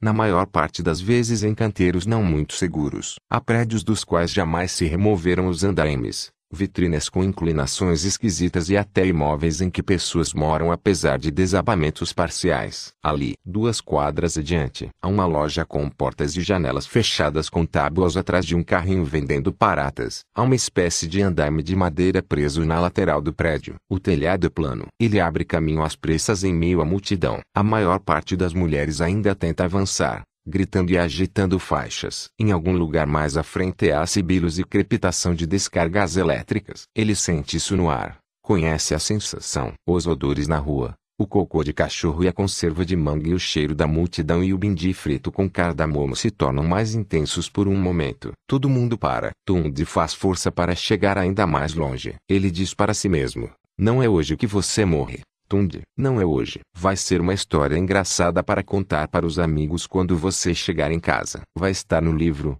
não tenha medo. Só siga em frente. Você vai conseguir fazer um belo vídeo de um lugar alto. Só precisa achar um jeito de chegar lá. A parte mais baixa do andaime é alta demais para ele alcançar, mesmo pulando. Mais acima na rua ele vê que outras pessoas tiveram a mesma ideia. Estão escalando telhados ou árvores. Outros tentam puxá-los para baixo. Se não subir agora, dentro de minutos ele pode ser esmagado por outras pessoas que queiram seu lugar. Ele puxa três caixas velhas de frutas, empilha uma em cima da outra, espeta uma lasca no polegar ao fazer isso, mas não liga traço. Sobe nas caixas e pula. Não consegue. A queda brusca e o baque faz os joelhos doerem. As caixas não vão durar muito. A multidão se move e grita novamente. Ele pula de novo. Dessa vez com mais força.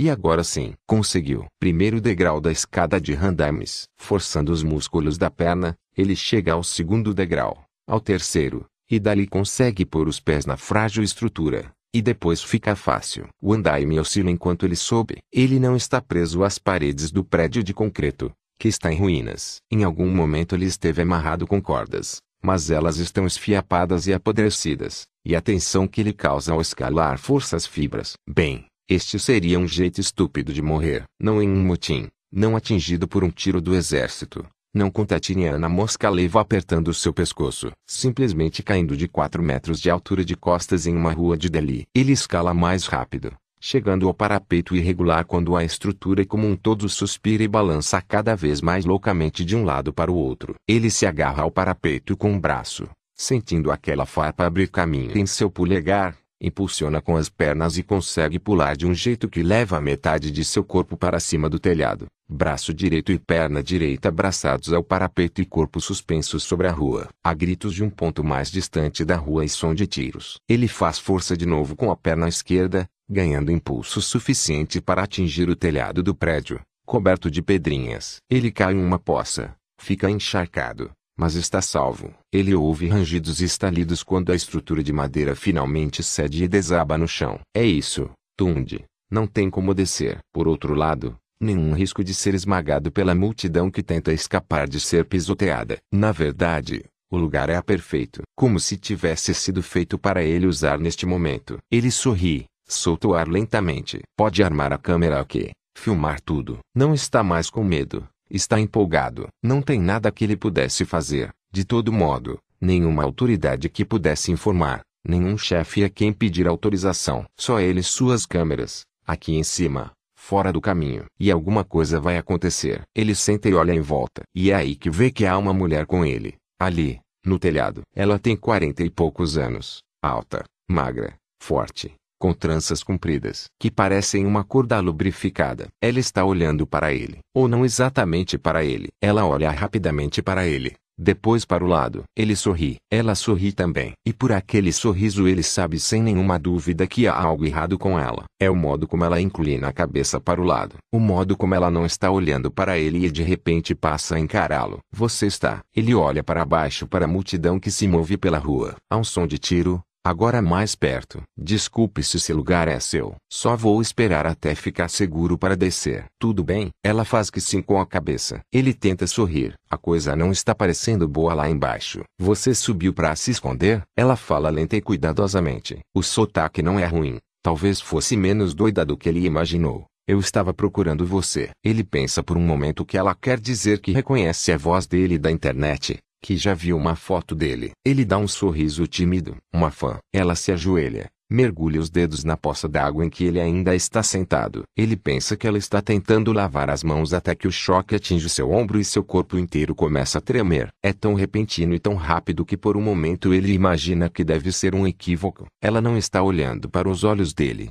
Está olhando para longe. A dor sangra por suas costas e pelas pernas. Há um emaranhado de dor desenhando uma árvore em seu flanco. É difícil respirar. Ele está de quatro. Ele tem que sair da água. Ele diz: Pare. Não faça isso. Ele mesmo fica surpreso com sua voz. É uma voz petulante, suplicante. Sua como alguém mais assustado do que ele acha que está. Vai ficar tudo bem. Ele vai sair dessa. Ele começa a recuar. Abaixo deles, a multidão berra. Há gritos. Se conseguir fazer com que ela pare, vai dar para fazer imagens ótimas da rua do confronto. A mulher continua agitando a água com os dedos. Os olhos dela se reviram. Ele diz: Eu não vim aqui para te machucar. Está tudo bem. A gente pode esperar aqui junto. Ela ri. Uma risada que parece uma série de latidos. Ele rola. Rasteja de costas até sair da poça. Olha para ela. Agora ele está com medo. Foi o riso que o deixou assustado. Ela sorri. Um sorriso mau, largo. Os lábios dela estão úmidos. Ele tenta se levantar,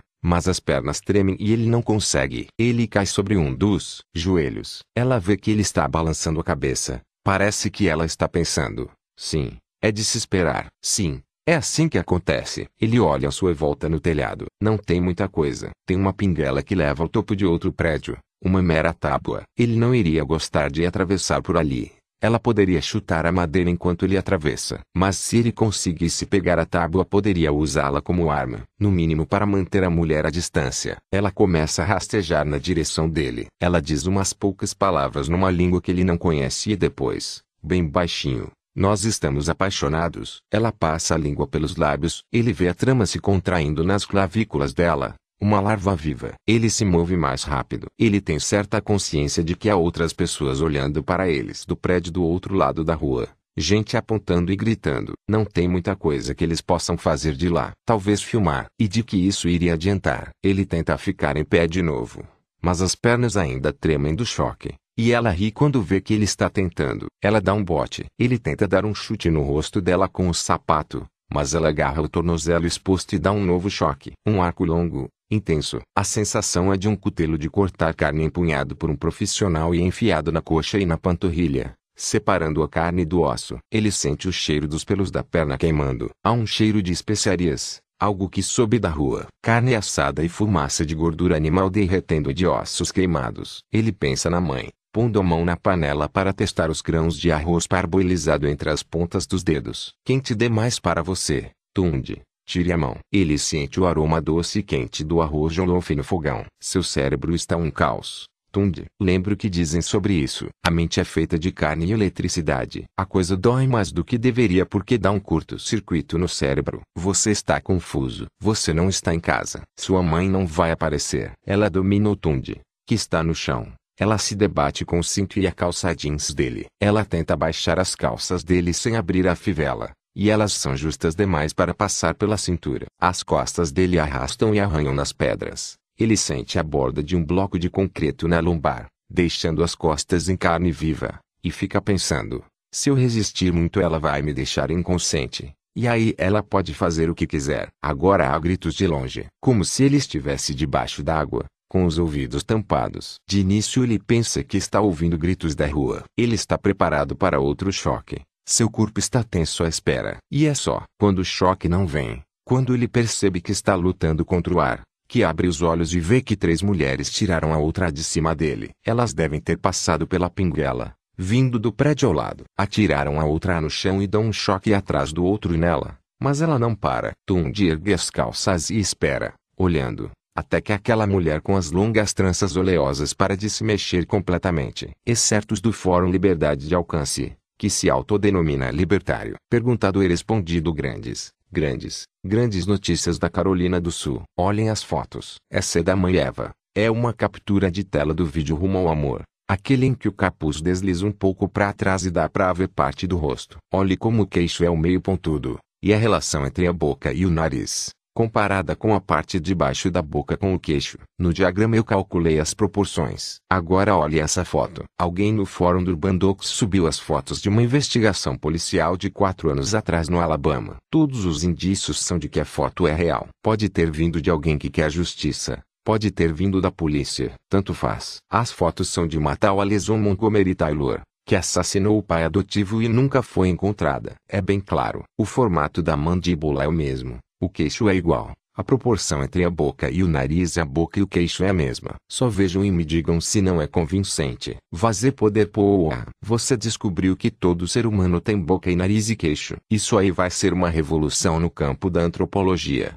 Seu viado. Dê liberdade essas fotos foram claramente adulteradas. Olhe o jeito que a luz bate no rosto da Alison MT. A luz bate na bochecha do lado esquerdo e no queixo do lado direito. Alguém fez um troço tipo homem de Piltdown nessas fotos para forçar uma barra. Para mim isso é fraude. Angular Merkel todo mundo sabe que a Alison MT. A polícia da Flórida já foi informada. Mas ela subornou os caras. Eles vêm extorquindo grana e ameaçando gente na costa leste inteira. Eve e as freiras dela se uniram à merda do crime organizado judaico. Isso foi provado pelo Urbandoques e pela Ultrad. Vejam os posts sobre os motins de 11 de maio e sobre as prisões em Raleigh antes de ficar repetindo essa merda. Seus cuzões. Tem pra todas a conta do Urbandox foi suspensa por insulto. Cusão. Abramico sei. Já vi que todo post que você escreve é pra falar bem do Urbandox, ou de dois caras que todo mundo sabe que são só fantoches. Ou você é o ou está com o pau dele na boca agora mesmo. San Sebastião duvido que não seja ela. É o governo de Israel que está bancando essas novas igrejas. Há séculos eles tentam acabar com o cristianismo, desacreditando a igreja, usando os pretos para envenenar as cidades com drogas. Essa droga nova é só mais uma parte disso. Sabia que as novas igrejas estão distribuindo essas drogas sionistas para as nossas crianças. Acorda, ovelhinha. Essa coisa toda já foi costurada pelos mesmos poderes e sistemas de sempre. Vocês acham que são livres porque podem falar num fórum de internet? Vocês não acham que estão monitorando o que a gente fala? Vocês não acham que eles sabem quem cada um de nós é? Eles não ligam enquanto a gente ficar falando aqui. Mas, se um dia um de nós dessa impressão de que agir, eles iam saber o suficiente sobre cada um para destruir a gente. Vazie poder não alimente os trolls. Angular Merkel que merda esses doidos da teoria da conspiração. Fala fácil não tá 100% errado. Por que você acha que eles não ferram mais com quem faz downloads ilegal de filme? Por que vocês acham que eles não fecham os sites pornô? Os sites de torrent ia ser fácil pra caralho. Todo mundo que tá aqui fazia um código desses numa tarde. Sabe por quê? Porque se eles precisarem ir atrás de um de nós, mandar pra cadeia por um milhão de anos, eles têm poder para isso. É isso que é a internet, mano. Uma porra de uma arapuca. E você acha que está na boa porque está usando um proxy de merda. Ou porque está oscilando o sinal com um bilhorokelson. A NUSA tem acordo com toda essa gente. Eles subornaram a polícia. Estão em todos os servidores. Matheus um moderador aqui. Esse fórum não é lugar para discutir segurança na net. Sugiro levar esse post para a barra segurança. Fala fácil é relevante aqui. Você viu o vídeo do BB97 de Moldova, feito pelo nosso governo no Zawa monitorando o movimento das tropas do Al-Adiatif. Você acha que eles conseguem ver isso e não conseguem ver a gente? Dê liberdade em Para voltar ao tópico, acho que não pode ser a mãe Eva. Sabe-se que Alison MT fugiu na noite que matou o pai. 24 de junho. Os primeiros sermões de Eva na Mirtlibai são de 2 de julho. A gente vai mesmo dizer que a Alison MT matou o pai. Daí roubou um carro, atravessou a divisa estadual, começou a trabalhar como sacerdotisa suprema de uma nova religião e já estava fazendo sermões em 10 dias. Eu não acredito. Uma coincidência em software de reconhecimento facial fez essa identificação. Os teóricos da conspiração do Reddit ficaram malucos com a história. Não tem nada com nada disso aí. Se eu acredito que tem alguma coisa estranha com Eva, claro, tem os mesmos padrões sombrios da cientologia, do começo dos mormons, falas ambíguas, forçando interpretação de textos antigos para caber em um pensamento novo.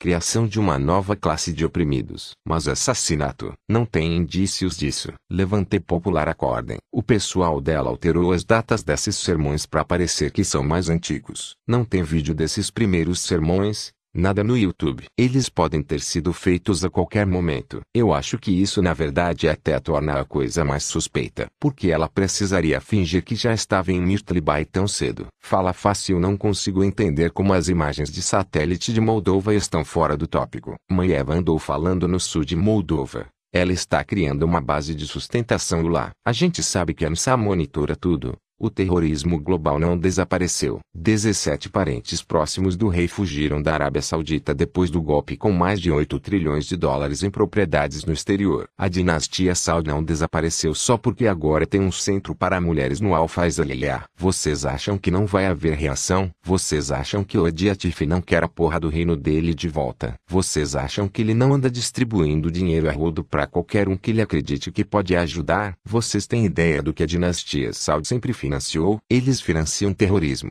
meus caros. E, com tudo isso, vocês acham que não tem interesse em terrorismo doméstico e contra-terrorismo? A NUSA está monitorando tudo o que a gente diz aqui. Podem ter certeza. Eles vão vigiar tudo que a Eva faz. Tem para todas Eva estar morta em três anos. Garanto. Levantei popular cara. A não ser que você esteja usando 12 VPNs ao mesmo tempo. Sua porta será arrombada em 3, 2, 1. Angular Merkel alguém vai mandar um assassino de aluguel atrás dela. Eletricidade não protege contra tiro. Malcolm XMLK, JFK. Provavelmente até já contrataram alguém para pegá-la. Tem para todos aqueles discursos dela. Eu matava de graça. O senhor observa o governo está causando essa mudança há anos com a inoculação de doses cuidadosamente calculadas de hormônios chamadas vacinação. VAC como em vácuo. Sina porque é a sina do pecador, nação como o povo antes grandioso que foi destruído por esse processo. Clique aqui para ler a denúncia que nenhum jornal vai publicar. Ascenso ao 229 e o acerto de contas vai chegar. O Senhor vai reunir seu povo e ele vai instruir a todos sobre o caminho justo e sobre a sua glória. E isso anunciará o fim dos tempos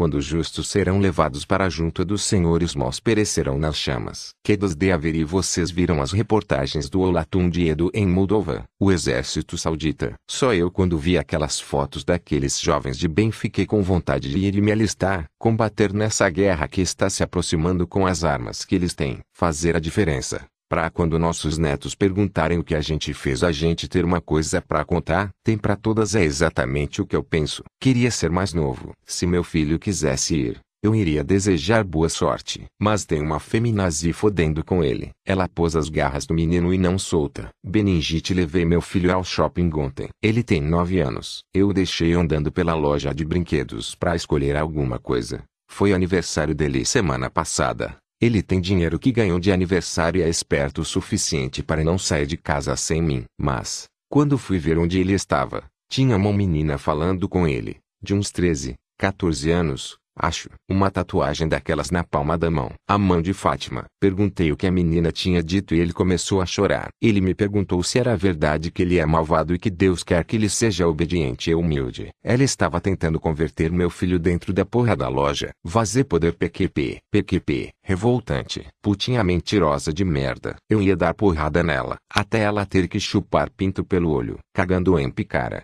Nem ideia do que você quer dizer com isso. Tem para todas você tem uma foto dela. Algum jeito de descobrir quem é? Tem gente que pode te ajudar. Fala fácil que loja era. Exatamente quando e onde aconteceu. A gente pode achar imagens das câmeras de segurança. Dá para mandar uma mensagem que ela não vai esquecer. Tem para todas manda por DM para mim onde você encontrou essa aí. E o nome da loja? A gente vai revidar. De liberdade pessoal. Acho que isso é falso. Uma história dessa, o cara que escreveu o post pode fazer vocês atacarem qualquer um, deixando quase nenhum rastro. Pode ser uma tentativa de provocar uma resposta só para fazer a gente ficar de bandido na história. Tem para todas foda-se. A gente sabe que isso aí acontece. Tá acontecendo com todo mundo. A gente precisa de um ano de fúria que nem andam dizendo por aí. Essas putinhas precisam ver as coisas mudarem. Elas têm que aprender o significado de justiça. Urbandox 933 não vai ter onde se esconder. Não vai ter pra onde correr. Não vai ter piedade. Diga,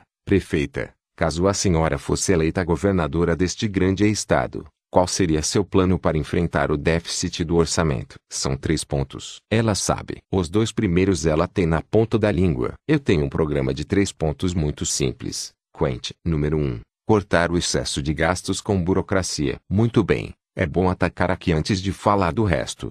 Sabia que o órgão responsável por meio ambiente na gestão atual, do governador Daniel Dandon, gastou mais de 30 mil dólares no ano passado com, com o que mesmo? Ponto.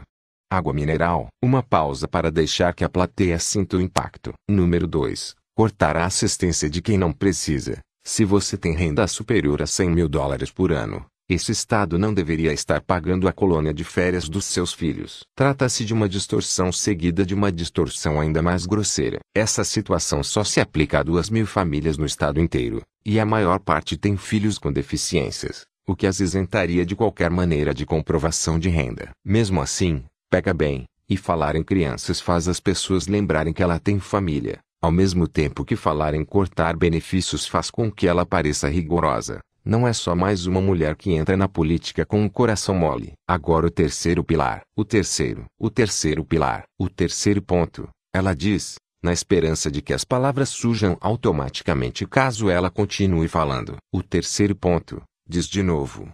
Um pouco mais firme. Merda. Ela não lembra. Vamos lá. Cortar burocracia. Cortar pagamentos de assistência social desnecessários. E, merda, merda. Alain, Esqueci o terceiro ponto. Alan se alonga. Levanta e gira o pescoço. Alan, qual é o terceiro ponto? Se eu falar, você vai se esquecer de novo no palco. Vai merda. Alan, legal. E é com essa boca que você beija seus filhos. Eles não sabem a diferença. Margot, você quer isso? Se eu quero isso, eu estaria passando por toda essa preparação se eu não quisesse isso. Alan suspira. Sabe, Margot, em algum lugar aí dentro da sua cabeça, você sabe o terceiro ponto do programa para enfrentar o déficit? Procure para mim. Margot, ache onde está. Ela olha para o teto. Eles estão na sala de jantar, com um púlpito falso perto da televisão. O quadro com as impressões das mãozinhas de Maddie está na parede. Jocelyn já exigiu que tirassem o quadro com as mãos dela. Vai ser diferente quando a gente realmente estiver ao vivo. Ela diz, na hora vou estar com adrenalina. Vou estar mais. Ela agita as mãos. Ponto. Intensa, sei. Vai estar tão intensa que quando não lembrar o terceiro pilar da reforma orçamentária vai vomitar ao vivo no palco. Intensa, super intensa. Vômito. Burocracia. Assistência social. Burocracia. Assistência social. Investimento em infraestrutura. Ela berra. A atual administração se recusou a investir na nossa infraestrutura. Nossas escolas estão caindo aos pedaços. As estradas têm problemas de manutenção e é preciso gastar dinheiro para que entre dinheiro. Eu já mostrei que sei administrar projetos de grande porte. Nossos campos em parceria com a Northstar para meninas foram replicados em 12 estados até agora. Eles criam empregos, mantêm as meninas longe das ruas e fizeram com que nós tivéssemos um dos índices mais baixos de violência urbana no país. Investir em infraestrutura vai fazer com que a população confie que tem um futuro seguro à sua frente. É isso, era isso. Muito bem. E não é verdade, prefeita, diz Alan Traço que a senhora tem vínculos incômodos com empresas do setor militar. Margot sorri. Só se você acha incômodo ter projetos em que governos trabalhem em conjunto com a iniciativa privada. Quent. A Northstar Systems é uma das empresas mais respeitadas do mundo. Faz a segurança privada de vários chefes de Estado. E é uma empresa americana. Exatamente o tipo de empresa de que nós precisamos para criar empregos para as famílias trabalhadoras. E me diga, o sorriso dela realmente cintila. Será que eu mandaria minha própria filha para um campo da Northstar se achasse que eles não estão fazendo algo positivo? Há uma lenta salva de palmas na sala. Margot nem percebeu que Jocelyn entrou pela porta lateral, que estava escutando. Foi muito bom. Mãe, muito bom mesmo. Margot ri. Você devia ter me visto uns minutos antes. Eu não conseguia lembrar nem os nomes dos núcleos de educação do estado. Eu sei isso de cor há uns 10 anos. Você só tem que relaxar. Vem tomar um refrigerante. Margot olha para Alain. Certo. Certo. Vamos parar por 10 minutos. Jocelyn sorri. Jus está melhor. Melhor do que estava. Pelo menos. Dois anos de campo na Northstar ajudaram. As meninas lá ensinaram Jus a controlar os picos de poder. Faz meses que ela não explode uma lâmpada e ela voltou a usar um computador sem medo de torrar o equipamento. Mas elas não conseguiram ajudar com os vales. Ainda há dias. Às vezes chega a durar uma semana atrás em que ela não tem poder nenhum. Elas tentaram associar isso ao que ela come, ao sono, à menstruação, a exercícios, mas não conseguiram encontrar um padrão. Em alguns dias, ou semanas, ela não tem nada. Discretamente, Margot vem falando com alguns planos de saúde sobre a possibilidade de financiar pesquisas. O governo do estado ficaria muito grato pela ajuda. Mas ainda se ela se tornar governadora. Jus pega a mão da mãe enquanto as duas passam pelo escritório e seguem para a cozinha. Aperta, Jus diz. Então, ah, mãe, este é o Rian. Há um menino parado meio sem jeito no corredor, mãos nos bolsos, pilha de livros do lado, cabelo louro sujo caindo nos olhos. Um, um menino. Bom, ok, ser mãe sempre tem um desafio novo. Oi, Rian. Prazer. Ela estende a mão. Prazer. Prefeita Margot, ele murmura. Pelo menos é educado. Poderia ser pior. Qual é sua idade? Rian, 19. Um ano a mais que Jocelyn. E como você conheceu minha filha? Rian, mãe, Rian fica vermelho. Realmente fica vermelho. Ela tinha esquecido como alguns meninos de 19 anos são novos. Mad tem 14 anos e já anda praticando posições militares no vestíbulo imitando os movimentos que viu na TV ou que Jus aprendeu no campo. O poder dela ainda nem se manifestou e ela parece mais velha do que esse menino parado no corredor, olhando para os próprios pés e vermelho. A gente se conheceu no shopping, diz Jus. A gente deu umas voltas, tomou o refrigerante, e vamos fazer um trabalho da escola juntos. O tom de voz dela é de quem implora. O Rian vai para Georgetown no outono. Medicina. Todo mundo quer namorar um médico, não é? Ela sorri. Mãe. Margot puxa Joceline para mais perto dela. Mão nas costas. Beija o topo da cabeça e sussurra bem baixinho no ouvido dela. Quero a porta do seu quarto aberta. Ok? Jocelyn fica tensa. Só até a gente ter tempo de falar sobre isso. Só hoje. Ok? Ok. Sussurra Jus. Amo você. Margot dá outro beijo nela. Jus pega a mão de Rian. Também te amo, mãe. Rian pega os livros todo atrapalhado, com uma mão. Prazer conhecer a senhora, senhora. Margot. E depois um olhar no rosto dele diz que ele sabe que o tratamento certo não é senhora. Como se tivesse sido instruído sobre isso. Digo, prefeita Margot. O prazer é meu. Rian. Jantar às seis e meia. Ok? E eles sobem as escadas. Pronto. O começo da nova geração. Alan observa da porta do escritório. Paixão juvenil? Margot encolhe os ombros. Alguma coisa juvenil. Não sei se paixão. Hormônios juvenis. Bom saber que algumas coisas não mudam. Margot olha para a escada que leva ao andar de cima. O que você quis dizer antes? Quando perguntou se eu queria isso. É só. Agressividade. Margot, você tem que ser agressiva naquelas perguntas. Tem que mostrar apetite. Entendeu? Eu quero isso. Por quê? Margot pensa em Jocelyn tremendo quando o poder dela diminui como ninguém sabe dizer qual é o problema dela. Ela pensa como conseguiria fazer as coisas muito mais rápido sendo governadora. sem Daniel emperrando o caminho. Pelas minhas filhas, ela diz, eu quero ser governadora para ajudar a Jus. Alan franze a testa. Certo, então, diz, de volta ao trabalho. No andar de cima, Jus fecha a porta e solta a maçaneta tão suavemente que nem a mãe teria me ouvir. Ela vai ficar horas lá embaixo, diz. Rian está sentado na cama. Ele faz círculos no pulso dela com seu polegar e o indicador. Puxa Jus para que ela sente a seu lado. Horas.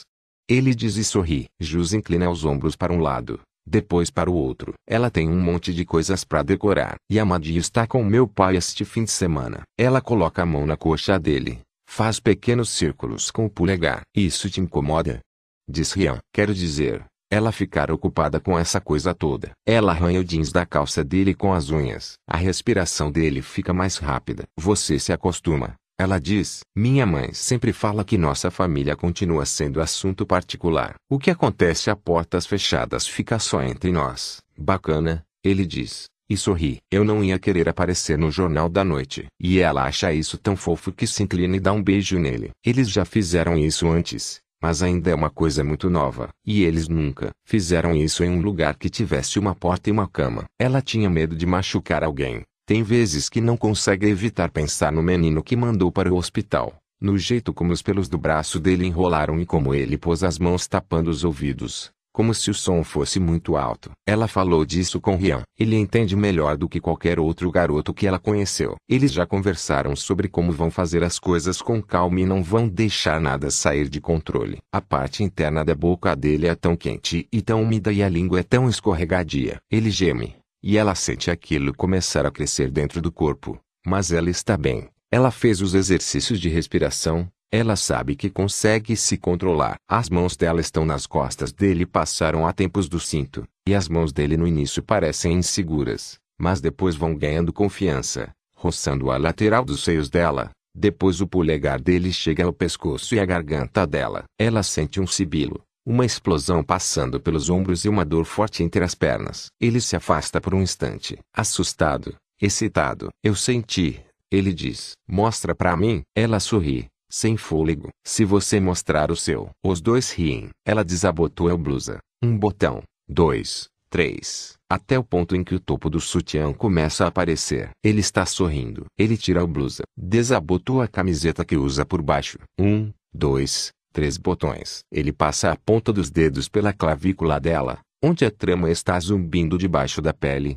excitada e pronta. E ela ergue a mão, toca no rosto dele. Ele está sorrindo. Pode vir. Ela passa a mão pelos ombros, pelo osso, no começo sem sentir nada. Mas depois está ali, sutil mas cintilando. Ali está a trama dele. Eles se conheceram no shopping. Essa parte é absolutamente verdadeira. Jocelyn sabia, tendo sido criada na casa de uma política, que você nunca conta uma mentira deslavada se tem como evitar. Eles se conheceram no shopping porque decidiram que era ali que queriam se conhecer. E decidiram isso numa sala de chat privada na internet, onde os dois procuravam pessoas como eles. Pessoas estranhas. Pessoas em quem a coisa não funcionava direito. Fosse qual fosse o motivo. Jocelyn tinha dado uma olhada naquele site horroroso do Bandox que um desconhecido indicou por e-mail para ela, tudo sobre como essa coisa é o começo de uma guerra santa entre homens e mulheres. Um post no blog do Urbandox falava sobre sites para esquisitos e anormais. Joceline pensou,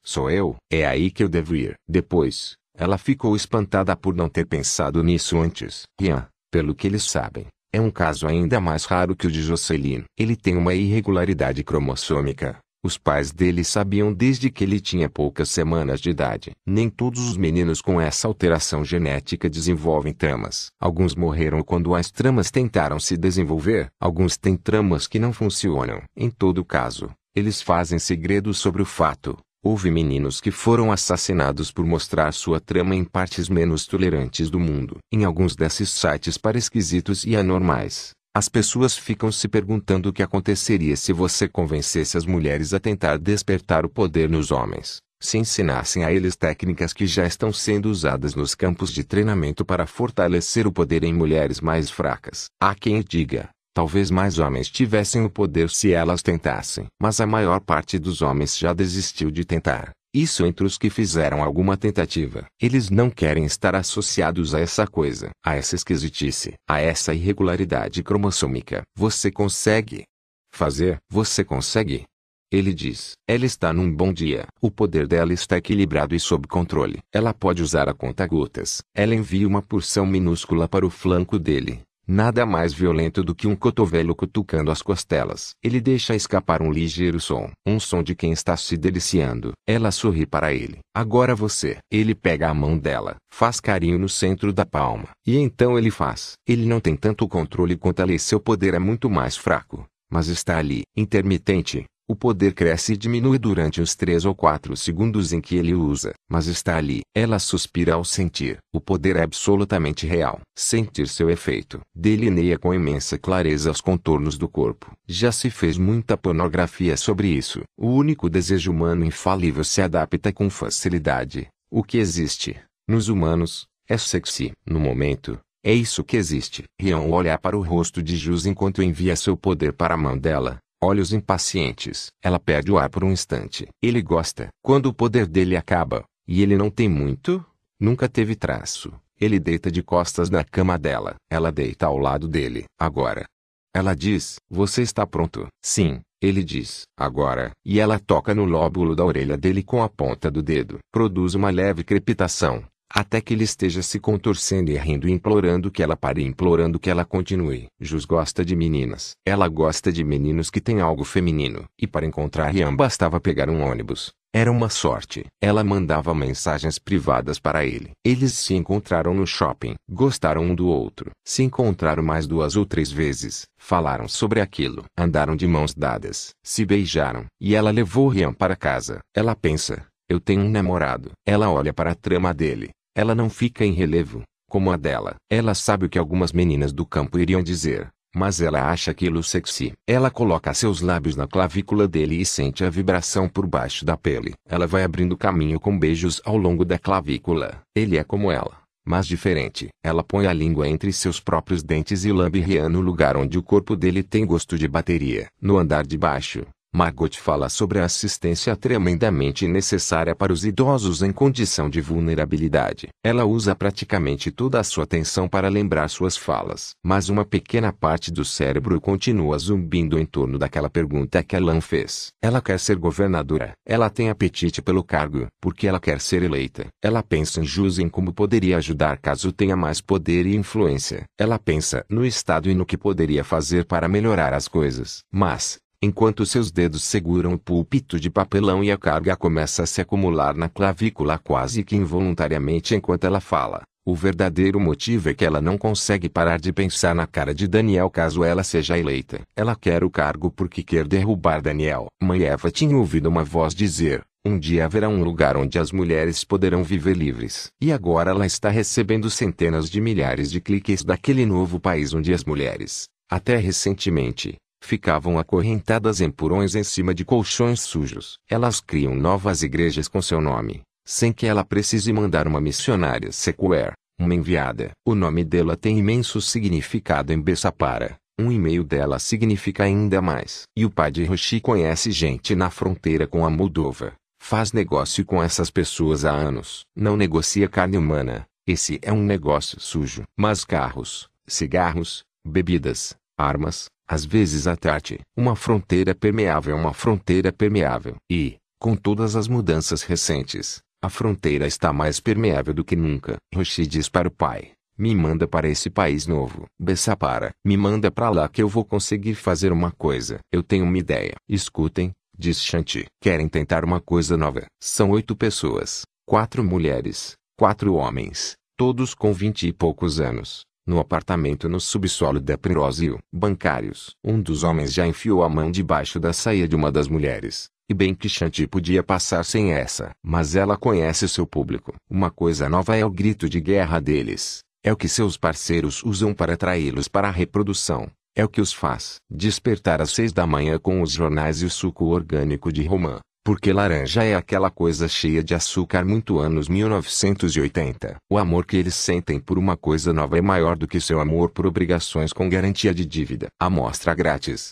Diz um dos homens, contando os comprimidos que eles já compraram, checando se não foram enganados. Piranha. Nananina não. Diz Shanti. Pra você não. Isso aqui é só para meninas. Há gritinhos e assobios de alegria. Ela mostra um pacotinho com pó. O material é branco com um brilho púrpura, como neve, como gelo, como o topo de montanhas em algum resort chique para esquiar onde esse pessoal vai no fim de semana para pagar 25 libras por uma caneca de chocolate quente e trepar em tapetes feitos com pele de animais em risco de extinção na frente de lareiras acendidas cuidadosamente às 5 da manhã por funcionários mal pagos. Glitter, ela diz. Ela lambe a ponta do indicador. Põe o dedo no pacotinho e pega uns poucos cristais brilhantes. Abre a boca e levanta a língua para mostrar o que está fazendo. Esfrega o pó em uma das veias grossas na base da língua. Oferece o pacote para as mulheres. As mulheres colocam impacientes seus dedos no pacotinho, cobrindo as pontas dos dedos com seja lá o que for aquilo que Shanti está oferecendo, e esfregam na boca. Shanti espera até que a sensação chegue. Uau! Diz uma analista de sistemas balançando bruscamente a cabeça para cima e para baixo. Lucy, Charlotte, elas têm todas mais ou menos o mesmo nome. Uau, meu Deus, eu acho que vou. E ela começa a ter estalos na ponta dos dedos. Não é o suficiente para machucar alguém, mas ela teve uma ligeira perda de controle. Normalmente, se você está bêbado ou fumou maconha ou está sob efeito da maioria das drogas, seu poder diminui. Uma mulher bêbada pode dar uma ou duas descargas, mas nada de que você não conseguisse desviar se não estivesse bêbado também. Isso é diferente. Isso é calibrado. Isso é pensado para realçar a experiência. Tem um pouco de cocaína na mistura. Já se sabe que isso torna o poder mais acentuado. E mais alguns estimulantes, junto com o elemento que dá o brilho roxo, que Shanti nunca viu em estado puro. Alguma coisa que vem de Moldova, ela ouviu dizer, ou Romênia, ou Bessapara, ou Ucrânia, um desses. Shanti compra coisas de um cara numa garagem perto do litoral em Essex. E quando essa coisa apareceu ela sabia que ia vender bem. As mulheres começam a rir. Elas estão relaxadas e excitadas, recostadas, fazendo arcos altos, de baixa voltagem, que saem de uma mão para outra, ou que vão até o teto. Se um desses arcos entrasse em você a sensação seria boa. Shanti fez sua namorada usar um pouco do pó e dar essas pequenas descargas nela. Não dói, só faz um tremor, umas cócegas nas terminações nervosas, como tomar uma ducha de San Pellegrino, coisa que provavelmente esses cretinos fazem. Um dos homens paga em dinheiro vivo por mais quatro pacotinhos. Ela cobre o dobro, oito notas de 50 novinhas, bem diferentes das que você recebe num caixa automático, porque eles são uns idiotas. Ninguém se oferece para ir com ela até o carro. Quando ela sai, dois deles já estão trepando, rindo, soltando raios em todas as direções a cada nova estocada. Steve está nervoso porque mudaram a escala dos seguranças. E pode ser que não seja nada, certo? Pode ser que tenha nascido filho de um dos patetas, ou que outro pateta tenha tido uma caganeira. E daí, Apesar de tudo parecer diferente olhando de fora, está tudo tranquilo.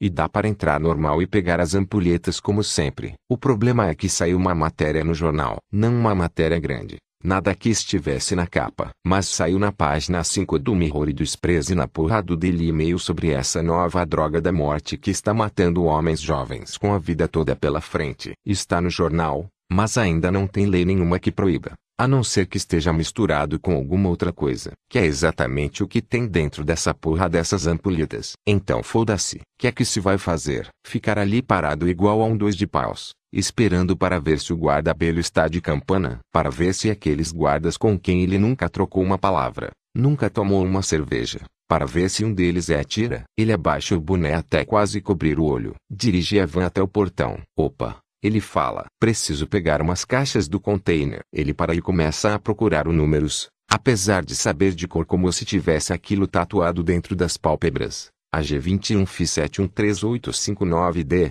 O interfone faz um ruído. Cacete, diz Steve, tentando parecer que está puxando conversa. Traço. Parece que a cada semana esses números ficam mais compridos. Vou te contar. Há uma longa pausa. Se fosse o X ou o Marquinhos ou merdinha do Jeff na guarita, eles iriam saber quem ele era e abrir a cancela. Pode se aproximar da janela, diz uma voz de mulher pelo interfone. Precisamos verificar sua identidade e os formulários. Puta que pariu. Ele contorna a guarita. E tem outra opção. Ele já passou ali uma carrada de vezes. A maior parte dos formulários é quente. Ele trabalha de vez em quando com importação e exportação. Brinquedos para vender em quiosques de rua. Tem uma pequena empresa. Tem lá seu faturamento. Faz várias transações em dinheiro vivo e nem tudo vai para os livros de contabilidade. Às vezes ele passa a noite inventando nomes de revendedores que fizeram negócio com ele. Bernie Monk arranjou um quiosque para ele. Ele aparece lá aos sábados, para fazer a história parecer legítima.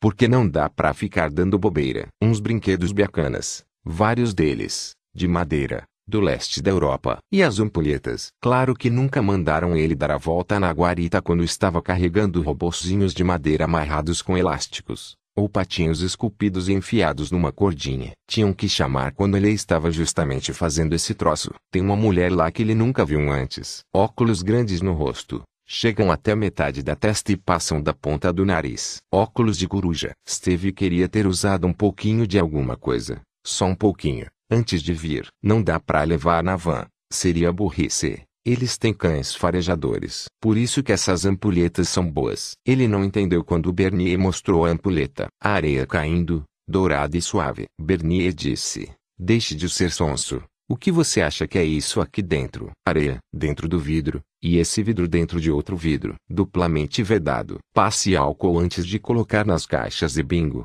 Não tem cachorro farejador que encontre. Para o cachorro saber o que tem lá dentro, só se alguém quebrar o vidro. Documentos. Ela diz, e ele entrega os papéis. Ele faz uma piada sobre o clima, mas ela não dá nenhum sorrisinho. Ela olha a especificação da carga. Uma ou duas vezes pede que ele leia uma palavra ou um número para ela, para ter certeza de que é aquilo mesmo. Atrás dela, ele vê o rosto de Jeff por uns instantes, perto do vidro blindado da porta dos fundos. Jeff faz uma careta que diz foi mal. Meu chapa e sacode a cabeça pelas costas da mulher. Linha dura. Fodeu. O senhor pode me acompanhar, por favor? Ela faz sinal para que Steve entre numa sala fechada ao lado. O que foi? Steve brinca. Embora não tenha ninguém ali. Não cansou de mim? Outra vez. Nenhum sorriso. Merda, merda, merda. Ela desconfiou de alguma coisa na papelada. Ele mesmo cuidou sozinho daquilo. Da papelada. Ele sabe que está tudo certo. Ela ouviu alguma coisa. Ela trabalha para a polícia. Ela sabe de alguma coisa. Ela faz um gesto para que ele sente do outro lado de uma mesa pequena e também senta. Qual é o problema, meu amor? Ele diz: Eu tenho que estar em Bermondsey daqui uma hora e meia. Ela segura o pulso dele e coloca o polegar entre os ossinhos, bem onde a mão encontra o braço, e de repente tudo se incendeia. Chamas dentro dos ossos dele. As veias murcham, se contorcem, Enagrecem. Puta que pariu. Ela vai arrancar a mão dele. Não diga nada. Ela diz, e ele não ia dizer. Não tinha como dizer. Nem se tentasse. Roshimon que assumiu esse negócio. Você sabe quem ela é? Sabe quem é o pai dela? Não diga nada. Só balance a cabeça. Steve faz que sim. Ele sabe. Você andou trapaceando. Steve. Ele tenta sacudir a cabeça. Tenta falar. Não, não, não. Você está enganada. Não fui eu. Mas ela faz a dor no pulso aumentar e ele pensa que a carne vai rachar. Todo mês, ela diz, uma ou duas ampulhetas somem dos seus livros. Está entendendo? Steve. Ele faz que sim com a cabeça. E isso parou aqui. Agora, ou você está fora, entendeu? Ele faz que sim. Ela solta o braço. Ele segura o pulso com a outra mão. Olhando a pele, ninguém diz que aconteceu alguma coisa com ele. Muito bem. Ela diz traço. Porque este mês a gente tem uma coisa especial. Não tente passar para a frente até a gente dizer que pode, ok? Entendi. Ele diz. Entendi. Ele vai embora com 800 ampulhetas bem embaladas em caixas na parte de trás da van, toda a papelada correta, cada embalagem contabilizada. Ele nem olha o que há ali antes de chegar à garagem e aliviar a dor. Ok, dá pra ver. Tem alguma coisa diferente. Toda a areia das ampulhetas está tingida de roxo. Roxy está contando dinheiro. Ela podia pediria para uma das meninas fazer isso. Elas já fizeram isso antes ela poderia mandar alguém contar na frente dela. Mas ela gosta de fazer isso. Sentir o papel na ponta dos dedos. Ver suas decisões se transformarem em matemática se transformarem em poder. Bernier disse mais de uma vez para ela: No dia em que alguém souber melhor do que você para onde seu dinheiro está indo, você perdeu. É como um truque de mágica. O dinheiro. Você pode transformar o dinheiro em qualquer coisa. Um, dois, três, Abracadabra. Transformar drogas em influência sobre Tatiana Moscale, presidente de Bessapara. Transformar a capacidade de causar dor e medo em uma fábrica onde as autoridades fazem vistas grossas para seja lá o que for que você esteja produzindo e que faz sair uma fumaça roxa pelas chaminés à meia-noite. Kiki Bernier tinham tido algumas ideias sobre o que Roshi devia fazer quando voltasse para casa. Quem sabe contrabando, ou assumir uma das frentes do negócio em Manchester. Mas ela sugeriu uma ideia para Bernie que era maior do que qualquer coisa que ele tivesse ouvido em muito tempo. Ela já sabia fazia um tempo que pedir para fazer com que aquilo durasse o máximo possível e como preparar a mistura. Roshi ficou dias em uma casa numa colina, completamente fora de si, testando combinações diferentes preparadas pelos funcionários do pai. Quando encontraram a coisa certa, ninguém teve dúvida. Uma cristal roxo, grande como sal de rocha que os químicos derivaram originalmente da casca de uma árvore brasileira, mas que crescia bem aqui também. Bastava cheirar a coisa em estado puro, o glitter, e Roshi podia causar uma explosão que chegava até a metade do vale. Não é isso que eles vendem. Perigoso demais, valioso demais. Eles guardam a mercadoria boa para uso particular, e talvez para o comprador certo. O que eles vendem já está diluído, mas vende bem assim mesmo. Roshi não falou sobre Mãe Eva para sua família, mas são as novas igrejas que garantem que eles já tenham 70 mulheres leais trabalhando na linha de produção. Mulheres que acham que estão a serviço da Toda-Poderosa, levando o poder às filhas dela. Ela informa pessoalmente a Bernie o lucro, toda semana. Faz isso na frente de Rick e Darrell, caso eles estejam lá. Ela não liga. Ela sabe o que faz. A família Monk é a única fornecedora de glitter no momento. Eles estão imprimindo dinheiro. E dinheiro pode ser transformado em qualquer coisa. Por e-mail. Uma conta privada que passa por uma dúzia de servidores. Roshi informa também a mãe Eva sobre os lucros semanais. Nada mal, diz Eva. E você está aguardando uma parte para mim? Para você e para o seu pessoal. Diz Roshi. Exatamente como a gente combinou. Foi você que me permitiu começar aqui. Você é a origem da minha fortuna. Você cuida da gente e a gente cuida de você. Ela sorri enquanto digita. Ela pensa. Fique com tudo. É tudo seu. Vala comum de esqueletos do sexo masculino encontrada em recente escavação do conglomerado de vilarejos pós-Londres. As mãos foram removidas com as pessoas ainda vivas. Os crânios marcados são típicos do período, as marcas foram feitas post-mortem, aproximadamente dois mil anos de idade. O candidato está se pavoneando diante do espelho. Ele gira o pescoço de um lado para outro, abre bem a boca e diz: Lá, lá, lá, lá, lá. Ele vê os próprios olhos azul de mar do Caribe, dá um ligeiro sorriso e pisca. Ele diz para o espelho: Vai ser moleza. Morrison pega suas anotações e, tentando não olhar direto para os olhos do candidato, diz: Senhor Dandon, Daniel, governador, vai ser moleza. O candidato sorri. Era bem o que eu estava pensando. Morrison, Morrison também sorri, discretamente. É que é verdade, senhor. O senhor já é o governador. O cargo já é seu. Faz bem a um candidato pensar que existem bons presságios, que as estrelas estão alinhadas, esse tipo de coisa. Morrison gosta de fazer esse tipo de truque quando dá. É por isso que ele é bom no que faz. É esse tipo de coisa que faz com que as chances do candidato dele sejam um pouquinho melhores do que as do outro candidato. O outro candidato é uma candidata, quase 10 anos mais nova do que Dandon, durona e determinada. E eles atacaram exatamente isso durante as semanas de campanha. Convenhamos, ela é divorciada, no fim das contas, e tem duas filhas para criar. Será que uma mulher nessas condições realmente tem tempo para governar? Alguém perguntou a Morrison se ele achava que a política havia mudado desde, você sabe, desde a grande mudança. Morrison inclinou a cabeça para um lado e disse: Não, o fundamental continua sendo ter boas propostas de bom caráter e, posso garantir, nosso candidato tem as duas coisas. E depois continuou falando, levando a conversa de novo para o trajeto seguro que percorria o Monte Educação e os campos da atenção à saúde, passando pelo Boulevard dos Valores e pelo leito do rio do homem que se fez sozinho. Mas na privacidade de seus pensamentos ele admitia que,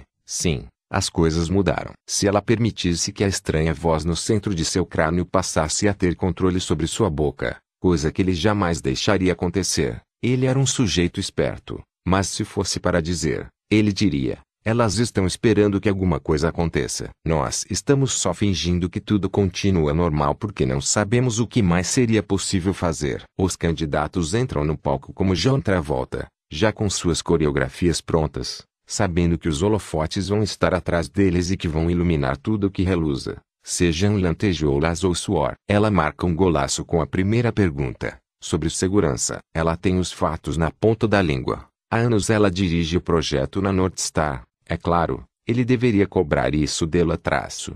Mas o candidato dele não se sente tão à vontade na hora de dar respostas. Vamos lá, diz Morrison para ninguém em particular, já que as luzes são fortes demais para que o candidato veja. Vamos lá. Ataque. O candidato se enrola na resposta, e Morrison sente como se tivesse levado um soco no estômago. A segunda e a terceira pergunta são sobre assuntos que dizem respeito ao Estado como um todo. O candidato de Morrison soa competente, mas chato. E isso é fatal. Nas perguntas 7 e 8 ela coloca Dandon de novo nas cordas. E ele não reage quando ela diz que ele não tem visão para o cargo. A essa altura, Morrison está se perguntando se é possível um candidato ter uma derrota tão avassaladora a ponto de parte da merda espirrar nele. Podia dar a impressão de que ele passou os últimos meses comendo M&M's e coçando o saco. Quando chega o longo intervalo comercial ele já não tem nada a perder. Morrison acompanha o candidato ao banheiro e ajuda a passar um pozinho no nariz. Ele repassa o que os dois combinaram sobre os principais tópicos e diz,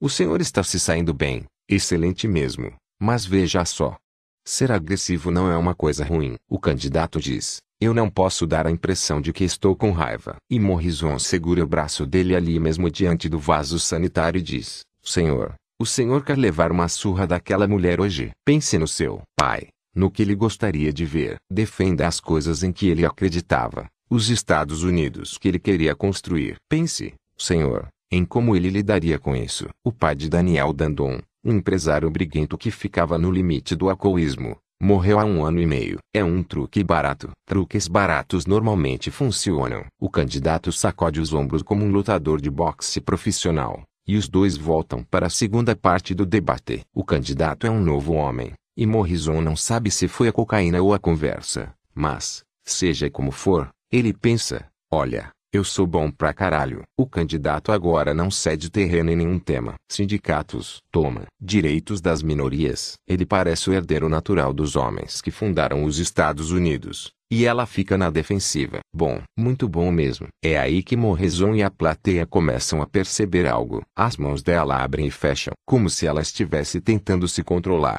Mas não pode ser. É impossível. Ela foi testada. O candidato está no seu melhor momento. Ele diz: e esses subsídios, os números que você mesmo apresenta mostram que o programa não funciona. Há um murmúrio na plateia, mas o candidato acha que isso é sinal de aprovação ao ataque pesado. Ele parte para o golpe de misericórdia. Na verdade, a sua política não só não funciona, como tem 40 anos de idade. Ela passou no teste sem nenhum problema. Não pode ser. Mas as mãos dela agarram a lateral do púlpito, e ela está dizendo: Ora, ora, ora, você não pode simplesmente, ora, ora, como se estivesse pontuando cada momento à medida que passava. Mas todo mundo viu que ela estava tentando não fazer. Todo mundo exceto o candidato. O candidato faz uma jogada avassaladora. Claro, como alguém poderia esperar que você entendesse o que isso significa para as famílias trabalhadoras? Você deixou que suas filhas fossem criadas pelos campos da North Star. Será que você realmente se importa com aquelas meninas? Agora chega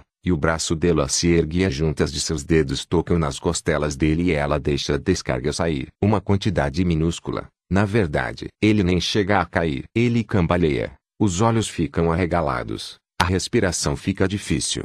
Ele se afasta. Um, dois, três passos do púlpito e põe os braços no diafragma. A plateia entendeu. Tanto quem está no estúdio como as pessoas em casa. Todo mundo assistiu e viu e entendeu o que aconteceu. As pessoas no estúdio ficam em silêncio absoluto, como se estivessem prendendo a respiração, e depois há um murmúrio efervescente, coletivo, dissonante que cresce cada vez mais. O candidato tenta retomar a resposta no mesmo momento em que o moderador anuncia um intervalo comercial e a expressão de Margot passa da raiva, do nariz empinado de quem ganhou agressivamente, para o súbito medo de não poder desfazer o que fez. No exato instante em que a crescente bolha de raiva e medo e incompreensão da plateia no estúdio se transforma num poderoso lamento, No exato segundo em que entra no ar um comercial, Morrison toma providências para que o candidato volte do intervalo parecendo elegante tranquilo e equilibrado, mas não perfeito demais. Talvez só um pouco chocado e triste. Eles fazem uma campanha tranquila. Margot Clary parece cansada, cautelosa. Ela pede desculpas mais de uma vez nos dias seguintes pelo que aconteceu.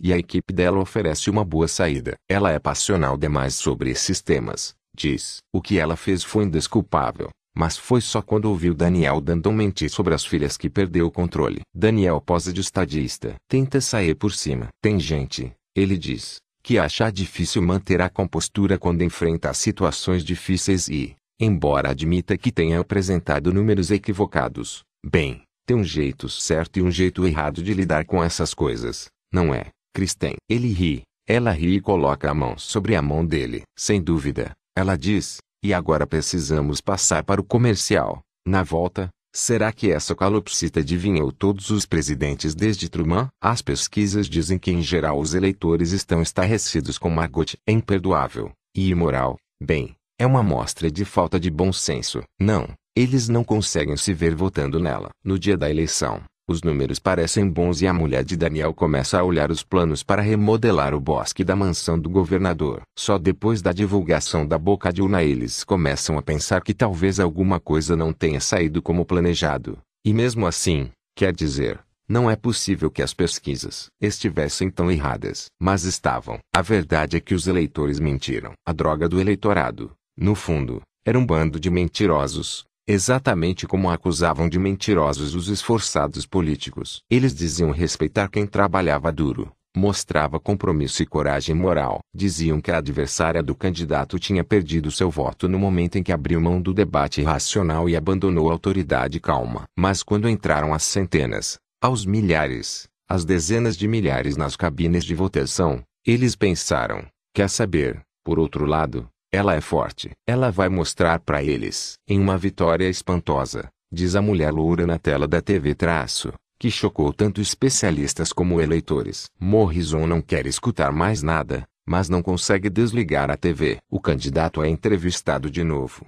Ele está triste porque os eleitores deste grande estado não escolheram reconduzi-lo ao cargo de governador, mas respeita a decisão. Muito bem. Não se justifique. Nunca se justifique. Vão perguntar por que você acha que perdeu, mas nunca responda. Estão tentando fazer com que você faça autocrítica. Ele deseja sorte à adversária no governo, e ele vai estar acompanhando todos os passos da governadora, pronto a chamar atenção caso ela se esqueça, nem que seja por um instante, dos eleitores deste grande estado. Morrison vê Margot Clary na tela, agora a governadora deste grande estado, recebendo os aplausos e dizendo que será uma governadora humilde, esforçada e grata pela segunda chance que recebeu. Ela também não entendeu o que acaba de acontecer. Ela ainda acha que precisa pedir perdão por aquilo que lhe deu o cargo. Ela está errada. Me conte, diz Tundi. O que você quer? Um dos homens que participa do protesto agita a sua faixa no ar. A faixa diz: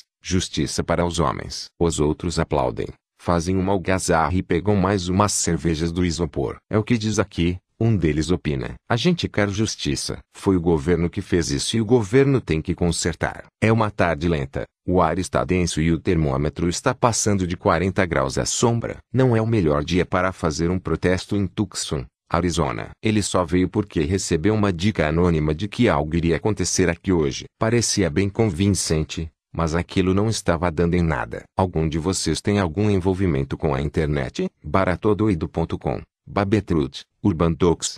Algum desses sites? Os manifestantes fazem que não com a cabeça. Li uma matéria no jornal, diz um deles. Um sujeito que aparentemente decidiu fazer a barba apenas em metade do rosto hoje cedo dizendo que este novo país, para, está castrando quimicamente todos os homens. É isso que vão fazer com todos nós. Acho que não é verdade, diz Tund. Olhe. Eu recortei a matéria. O sujeito começa a remexer numa sacola. Receitas velhas e embalagens vazias de salgadinhos caem no asfalto. Merda, ele diz. E Catu que caiu no chão. Tund filma com seu celular. À toa. Tem tantas outras reportagens em que ele podia estar trabalhando. Ele devia ter ido para a Bolívia, Lá acabam de escolher por aclamação uma papisa. O governo progressista da Arábia Saudita começa a parecer vulnerável diante do extremismo religioso. Ele poderia voltar lá e fazer uma continuação de sua primeira reportagem. Até mesmo algumas fofocas são mais interessantes do que isso.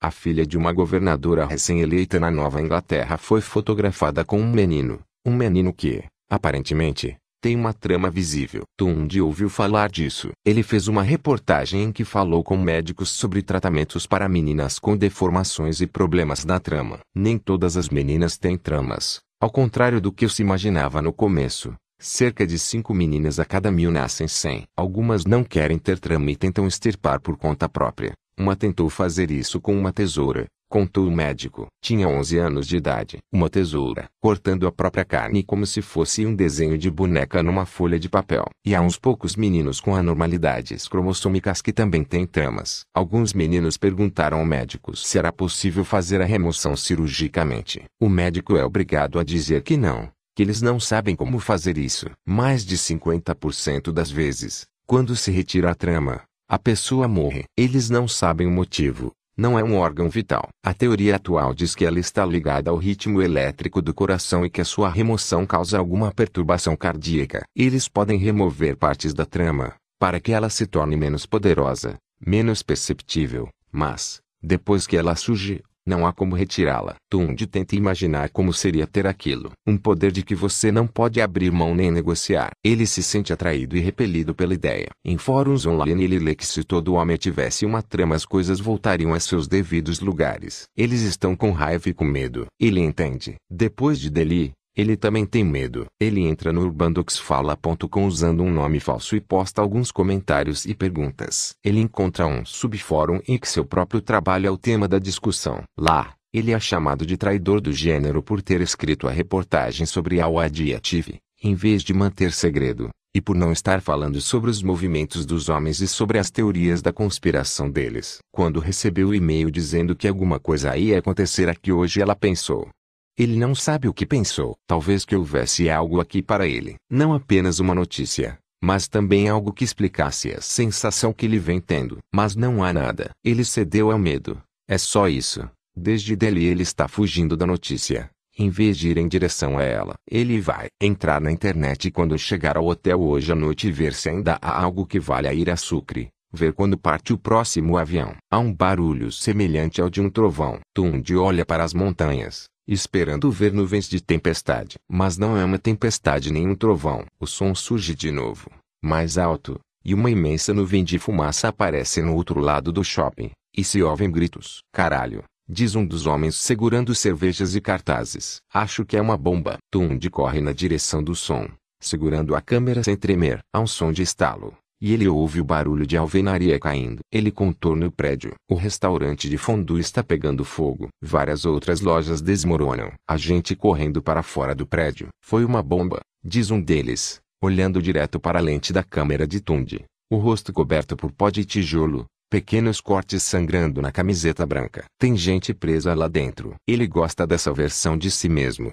do sujeito que corre para se aproximar do perigo, não para fugir dele. Sempre que ele faz isso, ele pensa, isso, beleza. Ainda sou eu, mas por si só esse já é um pensamento novo. Tundi anda em volta dos escombros. Duas adolescentes caíram. Ele ajuda as duas a se levantar, incentiva uma a pôr o braço em volta da outra para se apoiarem, porque no tornozelo dela já aparecem machucados azuis bem grandes. Quem fez isso? Ela grita olhando para a lente. Quem fez isso? Esta é a pergunta. Alguém explodiu um restaurante de fondue duas lojas de sapatos e uma clínica de bem-estar da mulher. Tund fica a certa distância do prédio e faz uma imagem panorâmica. É bem impressionante. À direita, o shopping está pegando fogo. À esquerda, a fachada inteira do prédio desabou. Uma quadro com escala de funcionárias despenca do segundo andar enquanto ele filma. Ele dá um zoom. Kyla, 15 2.30 21 hora. Debra, 7 horas. Alguém está chorando. Não é muito longe. Mas é difícil encontrar um lugar no meio de toda aquela poeira. Tem uma grávida presa nos destroços. Ela está deitada sobre a barriga imensa. Deve estar de oito meses. E um pilar de concreto está prendendo sua perna. Há um cheiro de gasolina em algum lugar. Tundi põe a câmera no chão, com cuidado, para que ela continue gravando, e tenta rastejar até chegar mais perto dela. Está tudo bem, ele diz. Inutilmente. Tem ambulâncias a caminho. Vai ficar tudo bem. Ela grita com ele. A perna direita foi esmagada.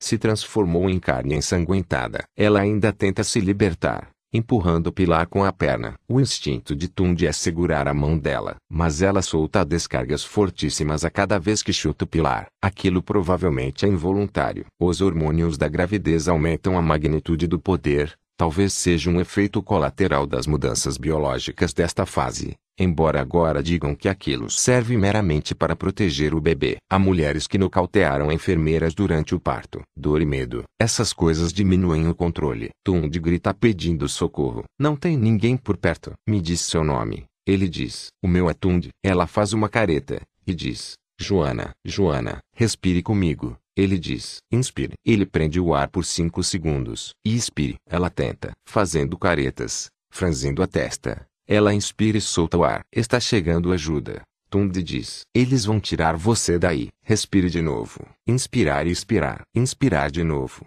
Expirar de novo. Os espasmos já não fazem seu corpo sacudir. O concreto acima deles range. Joana tenta erguer o pescoço. O que está acontecendo? São só umas lâmpadas. Tund pode ver as lâmpadas fluorescentes penduradas pelos fios. Esse barulho. Parece que o prédio vai cair. Não vai. Não me deixe aqui. Não me deixe sozinha debaixo disso. Não vai cair, Joana. São só as lâmpadas. Uma das lâmpadas, pendurada só por um fio, balança. O fio rompe e ela se estilhaça nos escombros. Joana faz força e tem espasmos de novo. Mesmo com Tund dizendo, está tudo bem, está tudo bem. Ela entra de novo no ciclo incontrolável de choques e dor, esforçando-se para tentar sair debaixo do pilar. Tund fala, por favor, por favor, respire. E ela diz, não me deixe aqui. Vai cair. Ela dá uma descarga elétrica no concreto. E um arame dentro do concreto se conecta a outro. E a outro. Uma lâmpada explode, soltando fagulha. E uma fagulha incendeia o líquido que vinha gotejando e que cheira a gasolina. E, de repente, há fogo em todos os lados à volta de Joana. Ela ainda grita quando Tund pega a câmera e corre. Esta é a imagem que eles congelam na tela. Eles avisaram que haveria imagens fortes. Ninguém seria pego de surpresa ao ver isso. Mas não é terrível. A expressão de Kristen é fúnebre. Acho que qualquer um que visse iria concordar que o responsável por aquele atentado é a escória do mundo. Em uma carta a esse canal de notícias, um grupo terrorista que se autodenomina Poder Masculino assume a responsabilidade pelo ataque, que destruiu uma clínica de saúde feminina ao lado de um shopping muito movimentado em Tucson, no Arizona. Eles dizem que o atentado é apenas o primeiro dia de ação destinado a forçar o governo a agir contra as chamadas inimigas do homem. Um porta-voz da presidência acaba de encerrar uma entrevista coletiva, passando uma mensagem forte de que os Estados Unidos não negociam com terroristas e de que as alegações dessa dissidência voltada para teorias da conspiração são meramente absurdas. Mas, Tom, qual é o objetivo do protesto deles? Afinal, Tom faz uma carranca, apenas uma microexpressão, Antes de o rosto bem treinado se sobrepor a seu rosto real, um sorriso tão suave como a cobertura de um cupicaque. Eles pedem igualdade, Kristen. Alguém diz no ponto, cortando para o comercial em 30 segundos. E Kristen quer encerrar, mas alguma coisa está acontecendo com Tom. Ele não leva sua fala a uma conclusão. Bem, Tom, agora não há como desfazer o que eles fizeram. Eles não podem voltar no tempo. Embora, sorriso, no nosso próximo bloco. A gente vai voltar no tempo para falar de uma dança que foi uma verdadeira mania chamada swing. Não, diz Tom. Intervalo em 10, diz um produtor, muito calmo e com voz baixa. Essas coisas acontecem. Problemas em casa, estresse, excesso de trabalho, ansiedade, problemas com dinheiro. Eles já viram de tudo. Na verdade, o Centro para Tratamento e Prevenção de Doenças está escondendo os fatos, diz Tom. E é por isso que essas pessoas estão protestando. Você viu essas histórias que a gente encontra na internet? Estão ocultando coisa. As autoridades estão usando os recursos em programas equivocados. Não há verbas para aulas de autodefesa nem para equipamentos de proteção para os homens. E todo esse dinheiro indo para os campos da North Star, para treinamento de meninas. Pelo amor de Deus,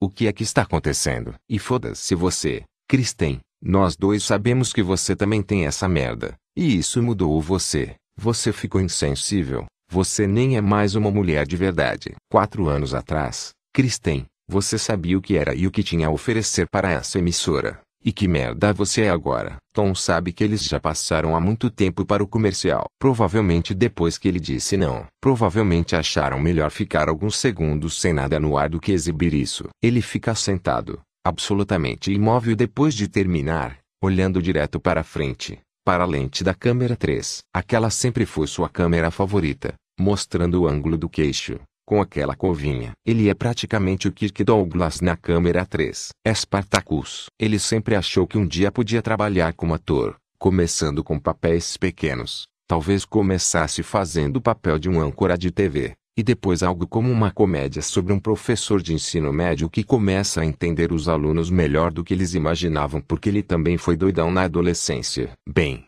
tudo isso acabou agora. Esqueça, Tom.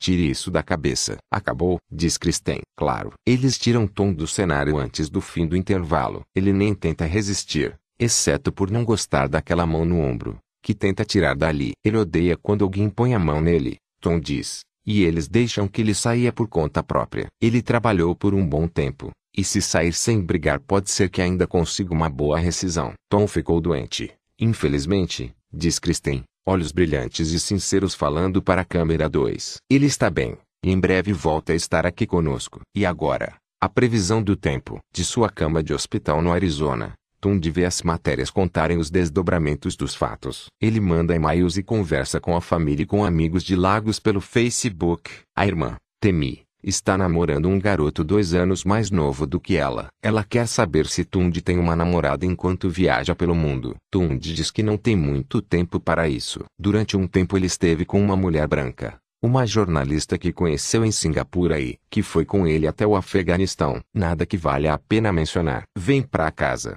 diz Temi. Passe seis meses aqui e a gente encontrar uma menina bacana pra você. Você está com 27 anos. Cara, tá ficando velho. Tá na hora de criar raiz. A mulher branca, seu nome era Nina, tinha dito, você acha que tem transtorno do estresse pós-traumático? Isso porque ela usou aquilo na cama e ele se afastou. Pediu para que ela parasse. Começou a chorar. Ele disse, eu estou muito longe de casa e não tem como voltar. Todos nós estamos. Ela disse, comparando com o que aconteceu com outros. Ele teve sorte. Ele não tem motivo para ficar com medo. Nenhum motivo que os outros homens todos não tenham. Nina manda mensagens de texto desde que ele chegou ao hospital, perguntando se pode fazer uma visita. Ele sempre responde que não, ainda não. É enquanto ele está no hospital que chega um e-mail. Só cinco linhas curtas. Mas o endereço do remetente está certo. Ele checa para ver se não é alguém tentando se passar por quem não é. De info.urbandoxpeax.com para olatundedo.gmail.com Vimos sua reportagem sobre o shopping no Arizona. Lemos o que você escreveu sobre o que aconteceu com você em Delhi. Estamos do mesmo lado. Estamos do lado dos homens. Se você viu o que aconteceu na eleição da Margot Clary, você entendeu por que estamos lutando. Venha falar com a gente. Gravar uma entrevista. Queremos você em nosso time. Urban. Ele nem pisca. Ele ainda tem o livro para escrever. O livro, Aquelas 900 páginas com relatos e explicações. Ele carrega tudo em seu laptop o tempo todo. Não tem nem dúvida. Um encontro com Urban Docs? Claro que ele topa. A teatralidade do encontro é ridícula. Ele não pode levar seu próprio equipamento. Vamos te dar um telefone para gravar a entrevista. Dizem. Pelo amor de Deus. Entendo. Ele responde. Vocês não podem se expor. Eles gostam da resposta. Combina com a autoimagem que eles criaram para si mesmos. Você é o único em quem a gente confia, dizem. Você diz a verdade. Você viu o caos. Você foi chamado à ação no Arizona e veio. É você que nós queremos. Eles falam de uma maneira verdadeiramente messiânica. Sim, ele responde no próximo e-mail. Fazia tempo que eu queria falar com vocês.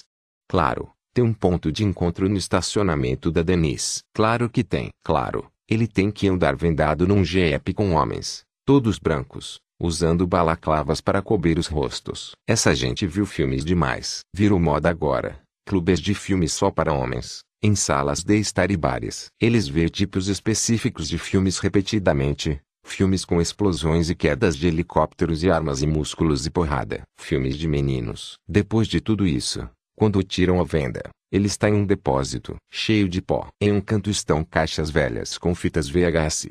Nos adesivos está escrito Esquadrão Classe A. E ali está Urban Docs, sentado em uma cadeira, sorrindo. Ele é diferente das fotos de perfil. Tem cinquenta e poucos anos. O cabelo é descolorido, muito claro, quase branco. Os olhos são de um azul pálido, cor de água. Tund leu algumas coisas sobre esse homem. Segundo todos os relatos, a infância foi terrível. Violência, ódio racial, vários negócios que não deram certo, gerando dívidas de milhares de dólares para dezenas de pessoas. Depois, faculdade noturna de direito e uma reinvenção como blogueiro. Ele parece bem para um sujeito da sua idade, embora o rosto esteja levemente pálido. A grande mudança na maré do mundo foi boa para o blog Urban Talks. Ele faz posts com sua retórica cruel, semi-letrada, intolerante, furiosa há anos, mas recentemente cada vez mais gente, homens e, inclusive, algumas mulheres, passaram a ouvir. Ele negou várias vezes qualquer ligação com os grupos dissidentes que bombardearam shopping centers e parques em meia dúzia de estados até agora. Mas, mesmo que não esteja ligado a esses grupos, eles gostam de se ligar ao Urban Talks. Uma das últimas ameaças de bomba críveis continha apenas um endereço, uma hora e um endereço de internet onde se lia a mais recente arenga de Urbandok sobre a iminente guerra dos gêneros. Ele fala manso. A voz é mais aguda do que Tundi esperava. Ele diz, você sabe que querem matar a gente. Tundi disse para si mesmo, só ouça. Ele diz, quem está tentando matar a gente? Urbandok diz, as mulheres. Tundi diz, Entendi. Me conte mais sobre isso. Um sorriso astuto se abre no rosto do sujeito. Você leu meu blog. Sabe o que penso? Queria ouvir com suas próprias palavras. Gravando. Acho que as pessoas gostariam de ouvir. Você acha que as mulheres estão tentando matar? Ah, eu não acho. Meu filho. Eu sei, nada disso é por acaso. Sabe isso que ficam falando sobre o anjo da guarda? Essa coisa que puseram na água. E como isso entrou no lençol freático. E dizem que não tinha como prever isso. Ah, Tá, mentira da grossa. Foi tudo planejado. Foi uma decisão. Depois do fim da Segunda Guerra Mundial, quando os pacifistas e os sonhadores de plantão estavam por cima, eles decidiram jogar essa coisa na água. Acharam que os homens tinham tido sua oportunidade e a desperdiçaram. Duas guerras mundiais em duas gerações. Um bando de pau-mandados de mulher e de veados. Todos eles. Tundi já leu sobre essa teoria. Não dá para criar uma boa teoria da conspiração sem conspiradores. Ele só está surpreso por Urbandox não ter mencionado os judeus. Os sionistas usaram os campos de concentração como chantagem emocional para conseguir que colocassem isso na água. Lá vamos nós. Era uma declaração de guerra, silenciosa, dissimulada. Eles armaram seus soldados antes de dar o primeiro grito de guerra. Estavam no meio de nós sem que soubéssemos que havia ocorrido uma invasão. Nosso governo tem a cura, você sabe. Está guardada as sete chaves, mas só vão usar nos amigos do rei. E o fim do jogo.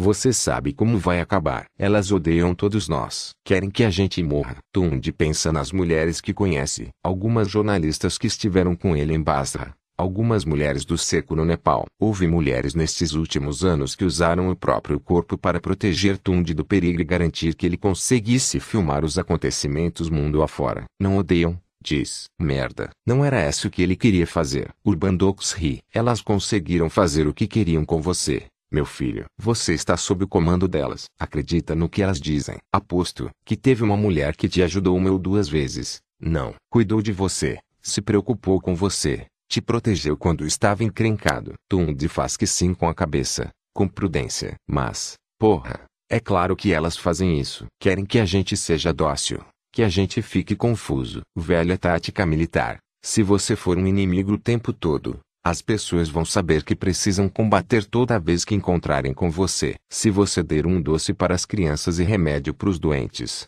você confunde as pessoas. Elas não sabem mais como te odiar. Você percebe? Sim, Entendo. Já está começando. Você viu os números de violência doméstica contra homens? De assassinatos de homens por mulheres? Ele viu esses números. Ele carrega essas informações como se fossem uma pedra de gelo entalada na garganta. É assim que começa, diz Urban Talks. É assim que elas amolecem a gente. Nos fazem ficar fracos e com medo. É assim que elas colocam a gente onde elas querem. É tudo parte de um plano. Elas estão fazendo isso porque receberam ordens. Tundi pensa, não, não é por isso. Elas fazem isso porque podem. Você está sendo financiado, ele diz, pelo rei exilado da Arábia Saudita, o adjetivo Urbandok sorri. Tem muitos homens por aí preocupados com o desenrolar dessa história, meu amigo. Alguns são fracos, traidores do gênero e de seu povo. Alguns acham que as mulheres vão ser gentis com eles, mas vários sabem a verdade. Não tivemos que implorar por dinheiro. E você disse, como o jogo acaba. Urbandox dá de ombros. É como eu disse. Elas querem matar todos nós. Mas. A sobrevivência da espécie humana. As mulheres são meros animais, diz Urbandox. Assim como nós. Elas querem acasalar, se reproduzir, ter uma prole saudável. Uma mulher, porém, fica grávida por nove meses. Ela pode, quem sabe, cuidar de cinco ou seis crianças ao longo da vida. É, Urbandox franze a testa como se fosse a coisa mais óbvia do mundo. Elas vão manter só os homens geneticamente mais saudáveis. Veja, é por isso que Deus queria que o poder pertencesse aos homens. Mesmo que o homem trate mal uma mulher, bem, é como se fosse uma escrava. Tunde sente os ombros enrijecerem. Não diga nada. Só escute, filme, use e venda. Ganhe dinheiro com esse canalha. Engane esse cara. Mostre quem ele realmente é. Veja, as pessoas entendem mal a escravidão. Se você tem um escravo, esse escravo é sua propriedade. Você não quer fazer mal a ele. Mesmo quando um homem trata mal uma mulher, ele precisa que ela esteja em boas condições para ter filhos. Mas por outro lado, um homem geneticamente perfeito pode gerar mil, cinco mil, filhos. E para que elas precisam do resto de nós, elas vão matar todos nós. Escute o que eu digo. Não vai sobrar nenhum em cada cem, talvez nenhum em cada mil. E quais são as provas que você tem disso? Ah, eu vi documentos. E mais do que isso, eu sei pensar. Você também sabe, meu filho. Eu já vi você. Você é esperto. Urbandox põe a mão úmida, pegajosa, no braço de Tund. Seja um de nós. Venha ser parte do que a gente está fazendo. A gente vai proteger você meu filho, quando todo mundo já tiver ido embora, porque a gente está do mesmo lado. Tunde faz que sim com a cabeça. Precisamos de leis para proteger os homens. Precisamos de toque de recolher para as mulheres. Precisamos que o governo libere toda a verba necessária para pesquisar a cura. Precisamos que os homens se façam ouvir. Estamos sendo governados por veados adoradores de mulheres. Precisamos nos livrar de todos eles. E esse é o objetivo dos ataques terroristas de vocês. Urbandok sorriu de novo. Você sabe muito bem que eu nunca pratiquei nem incentivei incentivei qualquer ato de terrorismo. Sim, ele foi muito cuidadoso. Mas, diz Urbandox traço, se eu estivesse em contato com esses homens, eu apostaria que eles mal começaram. Muitas armas sumiram na queda da União Soviética. Sabe? Coisas realmente desagradáveis. Pode ser que eles tenham alguma coisa assim. Espere. Diz Tund. Você está ameaçando usar armas nucleares em atos de terrorismo doméstico. Eu não estou ameaçando nada. Diz Urbandox olhos pálidos e frios. Mãe Eva, sua bênção. O menino é um amor, cabeleira loura, rosto com pele macia, cheia de sardas. Não tem mais do que 16 anos. O inglês dele tem um sotaque bonito, cheio das melodias do leste europeu, típicas de Bessapara. Elas escolheram bem. Ali acaba de fazer 20 anos e, embora tenha certa aura, uma alma velha, a reportagem do New York Times dizia, citando vários seguidores famosos traço, ainda existe o risco de que ela pareça não ter a dignidade necessária. Os jovens são próximos de Deus, elas dizem, e as mulheres jovens, ainda mais. Nossa Senhora tinha apenas 16 anos quando entregou o seu sacrifício ao mundo. Mesmo assim, faz sentido começar pedindo a bênção a alguém que definitivamente parece mais novo do que você. Se aproxime, diz Ali. E diga seu nome. As câmeras se aproximam do rosto louro do menino. Ele chora e treme. A multidão está silenciosa. O som da respiração de 30 mil pessoas só é rompido ocasionalmente por gritos de glória à mãe. Ou simplesmente glória a ela. O menino diz, bem baixinho, Christian. Houve-se uma reação no estádio. As pessoas puxando o ar coletivamente. É um belo nome, diz Ali. Não pense que não é um nome bonito. Christian não para de chorar. A boca está aberta, molhada e escura. Sei que é difícil, diz Ali e traço, mas vou segurar sua mão, e quando eu fizer isso a paz de nossa mãe vai entrar em você. Você me entende? Há certa magia nisso, em contar o que vai acontecer, em dizer com total convicção. Christian novamente faz que sim com a cabeça. Alia pega a mão dele. A câmera fica parada por um momento na mão branca fechada sobre a mão mais escura. Christian consegue ficar parado. A respiração dele fica mais regular. Quando a imagem se afasta, ele está sorrindo, calmo, controlado. Agora, Christian, você não consegue andar desde que era criança. É isso? É isso. O que aconteceu? Christian aponta para as pernas, inchadas debaixo do cobertor que envolve a metade inferior do corpo. Eu caí de uma balança, diz, quando tinha três anos. Quebrei a espinha. Ele sorri, cheio de confiança. Ele faz um movimento com as mãos, como se estivesse quebrando um lápis entre os dedos. Você quebrou a espinha. E os médicos disseram que você nunca mais ia andar. É isso? Christian faz que sim com a cabeça, lentamente. Mas eu sei que vou andar, diz com o rosto tranquilo. Eu também sei que você vai, Christian porque a mãe mostrou isso para mim. E as pessoas que organizam esses eventos para ela e que se certificam que o dano não é severo o suficiente para impedir que ela faça algo. Christian tinha um amigo que frequentava o mesmo hospital, um menino simpático, com uma fé maior do que a do próprio Christian. Mas infelizmente a fratura dele era profunda demais para ter certeza de que ela poderia curar. Além disso, ele não era a pessoa certa para a parte televisionada do evento. Acne. Ali põe a palma da mão na parte superior da coluna de Christian, bem sobre a nuca. Ele treme. A multidão suspira e fica em silêncio. Ela diz em seu coração, e se eu não conseguir dessa vez? A voz diz, menina, você sempre diz isso. Você é fantástica. Mãe Eva fala pela boca de Ali. Ela diz, Santa Mãe, me guie agora, como sempre me guiou. A multidão diz, Amém. Mãe Eva diz, não seja feita a minha vontade, Santa Mãe, mas, sim, a sua. Se for de sua vontade curar esse seu filho, que ele seja curado. E se for de sua vontade que ele sofra neste mundo para ter uma recompensa ainda maior no reino dos céus, que seja assim. Esta é uma cláusula tremendamente importante, que é bom deixar clara desde o começo. A multidão diz, Amém. Mãe Eva diz, mas há uma imensa multidão orando por este jovem humilde e obediente. Santa Mãe, há uma grande multidão aqui pedindo tua ajuda, desejando que tua graça se derrame sobre ele e que teu hálito faça com que ele se erga, assim como tu elevaste Maria a teu serviço. Santa Mãe, ouve nossas preces. A multidão está cheia de pessoas que se balançam para frente e para trás, sobre os calcanhares, que choram e murmuram,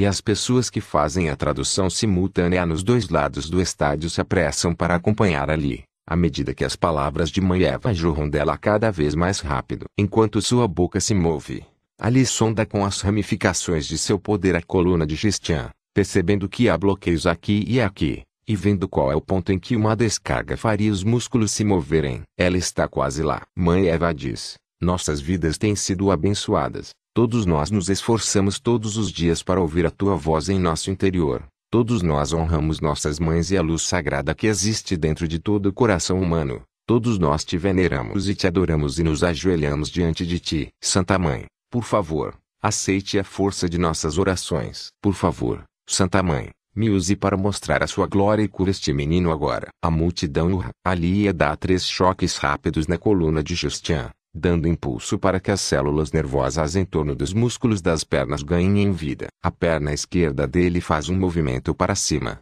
chutando o cobertor. Christian olha perplexo, assustado, com certo medo. A outra perna chuta. Ele está chorando, lágrimas escorrendo pela face. Esse pobre menino, que não anda nem corre desde os três anos de idade, que sofreu com as escaras e com o atrofiamento muscular, que precisou usar os braços para se locomover da cama para a cadeira, da cadeira para o vaso sanitário. Suas pernas estão movendo-se a partir da coxa agora, tremendo e chutando. Ele se ergue da cadeira com os braços agora, as pernas ainda se contraindo e, segurando no corrimão posto ali justamente para isso, ele dá um, dois, três passos rijos e inseguros antes de se agarrar ao corrimão, ereto e chorando. Duas ajudantes de mãe Eva vêm retirá-lo do palco, uma de cada lado, e ele diz: Obrigado, obrigado, obrigado enquanto elas o levam dali. Às vezes a coisa dura. Há casos de gente que ela curou que continua andando, ou segurando coisas, ou vendo meses depois. Começa inclusive a haver algum interesse científico para entender o que ela realmente está fazendo. Às vezes não dura nada. Eles têm um momento no palco, sentem como andar, ou pegar algo com um braço que estava morto e,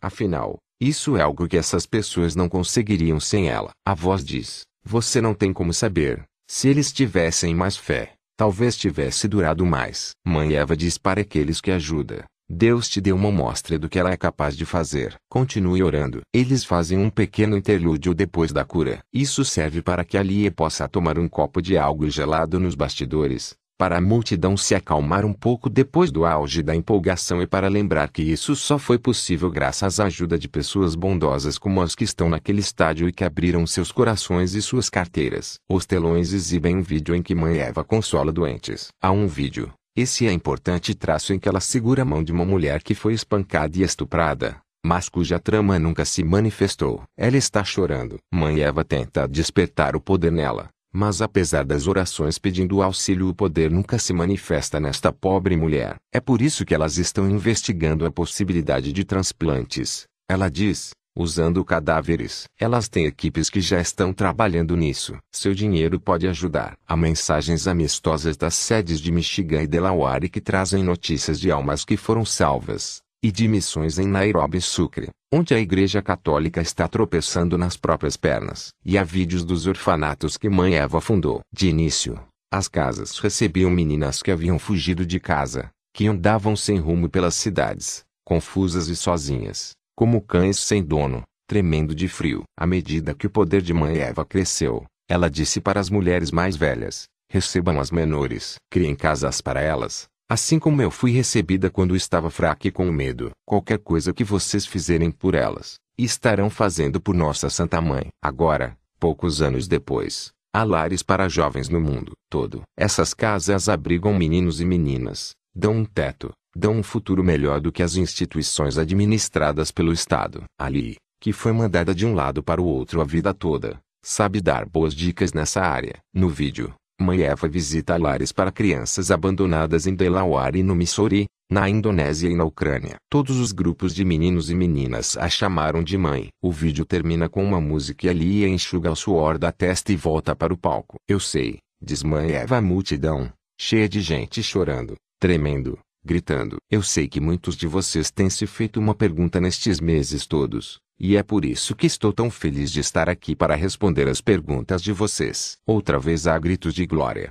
Vindos da plateia, estar aqui em Bensapara, a terra em que Deus mostrou sua sabedoria e sua misericórdia, é uma grande bênção para mim. Pois vocês sabem que Nossa Senhora me disse que as mulheres devem se unir e realizar maravilhas e ser uma bênção e um consolo umas para as outras. É, ela faz uma pausa depois de cada palavra que enfatiza. Ponto onde as mulheres se uniram mais do que aqui. Pés batendo no chão, gritos, urros de felicidade. Nós mostramos o que a força de uma multidão poderosa orando pôde fazer pelo jovem Christian. Não mostramos. Nós mostramos que a Santa Mãe se preocupa tanto com homens como com mulheres. Ela não nega a sua misericórdia. Ela não restringirá sua bondade apenas às mulheres. Será bondosa com todos os que acreditam nela. Ela fala com voz suave, baixo. E sei que alguns de vocês estão se perguntando, e a deusa que significou tanto para vocês, a deusa cujo símbolo é o olho na palma da mão. A fé simples que brotou do solo desta boa terra. O que dizer dela? Ali deixa que a multidão silence. Ela fica parada com os braços cruzados. Há choro e gente se balançando. Há faixas sendo agitadas. Ela espera por mais um bom tempo, inspirando e expirando. Ela diz em seu coração, estou pronta. A voz diz, você nasceu para isso. Minha filha, manda ver. Ali abre os braços e mostra as palmas das mãos para a plateia. No centro de cada uma delas há a tatuagem de um olho, com as ramificações saindo dele. A multidão explode em gritos e aplausos e pés batendo no chão. Os homens e as mulheres da multidão se movem para a frente e Alia fica feliz por haver barreiras de segurança e o pessoal de primeiros socorros que fica nos corredores. As pessoas ficam de pé nas cadeiras para estar mais perto dela, arfam e choram respiram o ar que sai dela. Elas querem comê-la viva. Mãe Eva fala calmamente por cima do barulho ensurdecedor. Ela diz: Todos os deuses são um Deus. A deusa de vocês é outro modo que Deus usou para se expressar no mundo. Ela se apresentou a vocês do mesmo modo que se apresentou a mim, pregando compaixão e esperança, ensinando que devemos nos vingar daqueles que nos enganaram e amar aqueles que estão próximos de nós. A deusa de vocês é Nossa Senhora. Elas são uma só. Atrás dela, a cortina ondulante de seda que serviu de pano de fundo para o evento durante toda a noite cai suavemente no chão. Ela revela uma pintura, de 6 metros de altura, de uma mulher altiva, robusta, vestida de azul, olhos gentis, trama visível nas clavículas, um olho que tudo vê na palma de cada mão. Várias pessoas desmaiam neste instante e algumas começam a falar em línguas. Bom trabalho, diz a voz. Eu gosto deste país, diz Alia em seu coração. Saindo do prédio a caminho do carro blindado, Alia checa as mensagens de irmã Maria Ignacia, a amiga leal e de confiança que cuida da sede do movimento. Elas estão acompanhando as conversas na internet sobre Alison Montgomery Taylor, e, embora Alia nunca tenha dito por que quer que os documentos sobre esse caso desapareçam, ela perguntou à irmã Maria Ignacia se havia um jeito de fazer com que isso acontecesse. Vai ficar cada vez pior com o passar do tempo, sempre vai ter alguém querendo ganhar dinheiro ou influência com essa história, e, ainda que Alia ache que qualquer tribunal razoável vai absolvê-la, não há por que passar por isso. É tarde da noite em Bessapara, mas são só quatro da tarde na costa leste dos Estados Unidos e, ainda bem, Há uma mensagem. Alguns membros leais da nova igreja em Jacksonville mandaram uma mensagem dizendo que, com a ajuda de uma influente irmã em Deus, toda a documentação e todos os arquivos eletrônicos relativos a essa Alison Montgomery Taylor terão um fim. O e-mail diz: tudo vai desaparecer. Parece uma profecia, ou um alerta. O e-mail não dá o nome da influente irmã em Deus, mas só existe uma mulher em que a Lia pode pensar e que pode fazer com que arquivos policiais desapareçam assim. Só dando um telefonema talvez. Só fazendo um telefonema para alguém que ela conhece. Deve ser Roshi. Você cuida da gente e a gente cuida de você. Ela tinha dito. Bom, muito bem. Tudo vai desaparecer. Mais tarde, Ali e Tatiana Moskalev jantam juntas. Mesmo com a guerra, mesmo com os combates no fronte norte contra o exército de Moldova e com o impasse com a própria Rússia e o leste, a comida é muito boa. A presidente Moskalev de Bessapara, Serve fazão assado e batatas a seu baque com repolho doce para a mãe Eva da nova igreja, e elas brindam com um bom vinho tinto. Precisamos de uma vitória rápida, diz Tatiana. Ali é mastiga devagar, pensativa. É possível uma vitória rápida depois de três anos de guerra? Tatiana ri. A guerra de verdade ainda não começou. Eles ainda estão lutando com armas convencionais nas colinas. Tentam invadir. Nós repelimos. Jogam granadas, nós atiramos. Eletricidade não vai ajudar contra mísseis e bombas. Tatiana se recosta na cadeira, cruza as pernas, olha para ela. Você acha? Ela franze a testa, divertida. Primeiro, não se ganha uma guerra com bombas, e sim com combate em solo. E segundo, você já viu o que uma dose pura dessa coisa é capaz de fazer? Alia viu. Roshi mostrou. É difícil de controlar. Alia não aceitaria tomar. Controle sempre foi a especialidade dela mas uma dose pura de glitter, e três ou quatro mulheres podiam causar um blackout na ilha de Manhattan. Mesmo assim você precisa estar perto para atingir alguém, para criar uma conexão. Isso pode ser arranjado. Vimos fotografias deles trabalhando nisso. Ah, diz a voz. Ela está falando daquele rei exilado da Arábia Saudita. O Adiative, diz Ali. Ele está usando nosso país só como um teste. Sabe? Tatiana engole mais um pouco de vinho. Eles estão mandando alguns homens com trajes de borracha e aquelas baterias estúpidas nas costas. Ele quer mostrar que a mudança não significa nada. Ele ainda segue com sua antiga religião e acha que vai reconquistar seu país. Tatiana faz um longo arco entre a palma da mão esquerda e a palma da mão direita. Faz com que ele se curve à toa. Desenrola e o interrompe. A cabeleireira, ela diz, não sabia o que estava fazendo. Ela olha nos olhos de Ali um olhar súbito, intenso. O Adiatif acha que foi enviado para uma guerra santa. E eu acho que ele tem razão. Eu fui escolhida por Deus para isso. Ela quer que você diga que é verdade. Diz a voz. Diga. Você foi. Diz ali. Deus tem uma missão especial para você. Sempre eu acreditei que havia algo maior à minha espera. Algo melhor. E quando vi você, a força que você mostra ao falar com as pessoas, e vejo que você é mensageiro dela, e que você e eu nos encontramos por isso, para levar essa mensagem para o mundo. A voz diz: Não disse que eu tinha mais coisas reservadas para você. Ali ele diz: Então, quando você fala que quer uma vitória rápida, você quer dizer arrasar completamente com eles quando eu Adiatif enviar seus soldados elétricos. Tatiana faz um gesto com uma mão. Eu tenho armas químicas, coisa que sobrou da Guerra Fria. Se quisesse arrasar completamente com eles eu poderia. Não. Ela se inclina para frente. Eu quero que eles sejam humilhados. Mostrar que esse poder mecânico não pode se comparar com o que nós temos em nossos corpos. A voz diz: Está vendo? E Ali compreende tudo de repente e imediatamente. O Adiatif da Arábia Saudita armou seus soldados em Moldova do Norte. O plano deles é retomar Bessapara, a República das Mulheres. Para eles, isso mostraria que essa mudança é um desvio pouco significativo da norma. que a maneira correta de fazer as coisas vai voltar a se impor. E se eles perderem, e perderem de maneira avassaladora, ali começa a sorrir. A Santa Mãe vai se espalhar pelo mundo, de pessoa a pessoa, de país a país. A luta vai ter terminado antes mesmo de começar. Tatiana ergue sua taça para um brinde. Sabia que você entenderia. Quando nós convidamos você para vir aqui, eu tinha a esperança de que entenderia minhas palavras. O mundo está de olho nesta guerra. Ela quer que você abençoe a guerra dela. Diz a voz. Problemático. Problemático se ela perder. Diz Alia em seu coração. Achei que você queria ser prudente diz a voz. Você disse que o único jeito de estar em segurança era dominar tudo, diz Alia em seu coração. E eu disse que você não podia chegar lá partindo daqui, diz a voz. De que lado você está, afinal?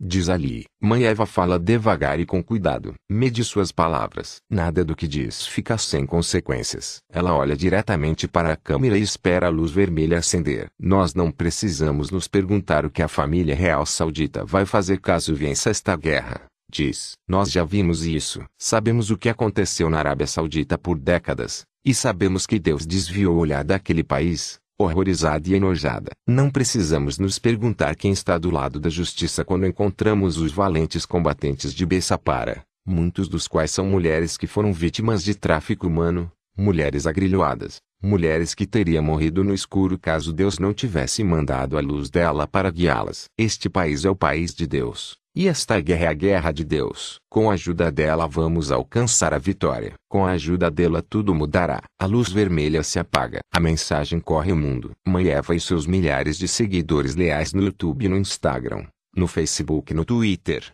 os doadores e amigos, estão com Bessapara e a República das Mulheres. Eles escolheram um lado. Não estou dizendo que você tenha que terminar o namoro. Mãe, é isso que você está dizendo. Só estou dizendo para você ler os relatórios Veja você mesma. Se você está me dando isso, eu já sei o que diz. Só leia. Margot aponta para a pilha de papéis na mesinha de centro. Bob não queria ter essa conversa. Mad está na aula de taekwondo. Então, claro que sobrou para ela. Para citar Bob literalmente, ele disse. É com sua carreira política que você está preocupada. Então resolva você. Seja o que for que esses papéis digam. Mãe, o Rian é uma boa pessoa, é gentil, é bacana comigo. Ele andou visitando sites extremistas, Jus. Ele escreve usando um nome falso em sites que falam sobre organizar ataques terroristas. Sites que têm ligações com alguns desses grupos. Jocelyn está chorando, frustrada, chorando de raiva. Ele nunca faria isso. Provavelmente ele só queria ver o que os outros estavam dizendo. Mãe, a gente se conheceu na internet. Eu também visito uns sites malucos. Margot pega uma das páginas aleatoriamente. Lê a parte destacada. Você poder. Que belo nome ele escolheu. Diz. As coisas saíram de controle. Aqueles campos da Northstar para começo de conversa. Se as pessoas soubessem as coisas que ensinam lá, daria um tiro na cabeça de cada uma daquelas meninas. Ela faz uma pausa. Olha para Jocelyn. Jus. Como sabem que é ele? Margot mostra o arquivo cheio de documentos. Ah, sei lá. Eles têm como saber. Essa é a parte complicada. Margot prende a respiração. Será que a Jus vai acreditar? Jus olha para ela. Solta um suspiro rápido. O Departamento de Defesa está analisando você. É isso? Porque você vai ser senadora e eles querem que você participe da Comissão de Segurança. Como você disse, Anzol, linha e isca. Isso, Jocelyn, foi por isso que Mifbi encontrou esse material. Porque eu tenho um trabalho importante e não vou pedir desculpas por isso. Ela faz uma pausa. Achei que a gente estava do mesmo lado, meu bem. E você tem que saber que o Rian não é a pessoa que você imagina. Provavelmente ele estava só experimentando alguma coisa. Aquelas coisas são de três anos atrás. Todo mundo fala bobagem na internet. Tá bom? Só pra causar. Margot suspira. Não sei se a gente pode ter certeza disso. Meu bem, eu vou falar com ele. L. Jus começa a chorar de novo. Alto, demoradamente, soluçando profundamente. Margot se aproxima dela no sofá. Experimenta colocar um braço em torno dos ombros de Jus. Jus se afunda no corpo da mãe, enterrando o rosto no peito de Margot chorando e chorando como fazia quando criança. Você vai conhecer outros meninos, meu bem. Meninos melhores. Jus ergueu o rosto. Eu achei que a gente tinha sido feito um pro outro. Eu sei, meu docinho. Por causa do seu. Margot hesita na escolha da palavra. Por causa do seu problema. Você queria alguém que entendesse. Ela queria ter achado um jeito de ajudar Jus. Eles continuam procurando, mas quanto mais velha ela fica, mais parece que o problema é incurável. Às vezes ela tem todo o poder que quer, e às vezes não tem nada. O choro de Jus vai diminuindo até parar. Margot traz uma xícara de chá e elas ficam sentadas em silêncio por um tempo no sofá. Margot com o braço em torno dos ombros de Jus. Depois de um bom tempo, Margot diz: Ainda acho que a gente vai conseguir resolver isso. Se achássemos alguém para te ajudar. Bem, você ia conseguir gostar de meninos normais. Jus larga a xícara na mesa devagar. Diz: Você acha mesmo? E Margot diz: Eu tenho certeza. Meu bem, certeza. Você pode ser exatamente igual às outras meninas. Sei que a gente pode resolver isso. Ser uma boa mãe é isso. Às vezes você enxerga o que os filhos precisam, melhor do que eles mesmos. Venha pra casa, diz a mensagem. Ricky foi ferido. Ela devia estar a caminho de Moldova. Devia estar treinando mulheres para usar o glitter na batalha. Mas não tem como. Não com uma mensagem dessas no celular. Ela não tem falado muito com Rick desde que voltou dos Estados Unidos. Ela toca seu próprio negócio com o glitter e está ganhando uma boa grana para a família. Antes Roshi morria de vontade de ser convidada para entrar naquela casa. Agora Bernie deu uma chave para ela. Ela tem um quarto de hóspedes para usar quando não está no Mar Negro. Mas não é como ela imaginava. Bárbara, a mãe dos três meninos, não anda batendo bem da cabeça desde a morte de Terry. Há uma grande foto de Terry sobre a lareira com flores que são trocadas a cada três dias. Daryl ainda mora lá. Ele cuida da parte das apostas. Tem cabeça para isso. Rick tem seu próprio apartamento no Canary Wharf. Roshi pensa, quando lê a mensagem, em quem poderia estar atrás deles em qual é o significado de ferido. Se for guerra, certamente eles precisam dela. Mas é Bárbara quem espera por ela no jardim quando ela chega fumando sem parar, usando cada cigarro para acender o próximo. Bernie nem está em casa. Então não é guerra, é alguma outra coisa. Bárbara diz, Rick está ferido. Roshi diz, sabendo a resposta, foi uma das outras empresas. Os romenos. Bárbara sacode a cabeça. Diz, ferraram com ele só por diversão. Roshi diz, meu pai conhece gente para lidar com isso. Você não. Precisava ter me ligado. As mãos de Bárbara tremem. Não, isso não é assunto para eles. É coisa de família. Sendo assim, Roshi sabe exatamente que tipo de coisa aconteceu com Rick. Rick está com a TV ligada, mas sem som. Está com um cobertor sobre os joelhos e curativos por baixo. O médico já veio e foi embora. Então não há nada para ver. Entre as meninas que trabalham para Roshi, Algumas foram mantidas como escravas na Moldova. Roshi viu que uma delas fez com os três caras que se revezavam em cima dela. A parte de baixo dos corpos era basicamente carne queimada, padrões de samambaia nas coxas, rosa, marrom e vermelho cru e preto, como um assado num almoço de domingo. Rick não parece tão mal. Provavelmente vai ficar bem. Esse tipo de coisa cura. Mas ela ouviu dizer que as coisas podem ser difíceis depois. Pode ser difícil superar. Ela diz, só me conte o que aconteceu. Rick olha para ela, e ele está agradecido, e a gratidão dele é terrível. Ela quer dar um abraço nele, mas sabe que em certo sentido isso só pioraria as coisas para ele. Você não pode ser ao mesmo tempo a pessoa que causa dor e a pessoa que consola. A única coisa que ela pode oferecer a Rick é justiça. Ele conta o que aconteceu. Ele estava bêbado, óbvio. Tinha saído com uns amigos, estava dançando. Rick tem lá suas namoradas, mas não vê problema em achar uma pessoa nova para passar a noite. E as meninas sabem que não devem encher o saco dele por isso. Ele é assim e pronto. Roshi também anda fazendo o mesmo. Às vezes tem um cara com ela. Às vezes não tem e ela meio que tanto faz. Dessa vez, Rick estava com três moças. Disseram que eram irmãs. Mas elas não pareciam irmãs. Ele achou que era uma piada. Uma delas chupou Rick perto dos cestos de lixo da cozinha do lado de fora da boate. Seja lá o que foi que ela fez, ele ficou alucinado. Ele parece envergonhado quando conta isso, como se achasse que devia ter feito alguma coisa diferente. Quando ela terminou, as outras estavam esperando. Ele disse: me deem um minuto. Não posso comer vocês todas ao mesmo tempo. E elas partiram para cima dele. Tem uma coisa que você pode fazer com os caras. Roshi já fez. Um choquinho no ânus e o pau levanta imediatamente. Se você quer, é divertido. Dói um pouco, mas é divertido. Mas se você não quer, dói um monte. Rick ficou dizendo que não queria. Elas se revezaram. A única coisa que elas queriam era machucar. Ele diz. E ele ficava perguntando se elas queriam dinheiro. o que elas queriam, mas uma delas lhe deu um choque na garganta e ele não conseguiu falar mais nada até que elas acabassem. A coisa não toda durou meia hora. Rick achou que ia morrer ali mesmo. Entre os sacos pretos de lixo e as pedras da calçada cobertas com uma camada grossa de gordura, dava para imaginar alguém encontrando seu corpo pernas brancas marcadas por cicatrizes vermelhas. Ele imaginou um tira remexendo nos bolsos e dizendo, você nunca vai adivinhar quem é, Simplesmente Rick Monk. E o rosto branco peixe e os lábios azuis. Rick ficou absolutamente imóvel até elas terminarem. Não disse nada e não fez nada. Só esperou acabar. Roshi sabe por que não chamaram Bernie. Ele odiaria Rick por isso.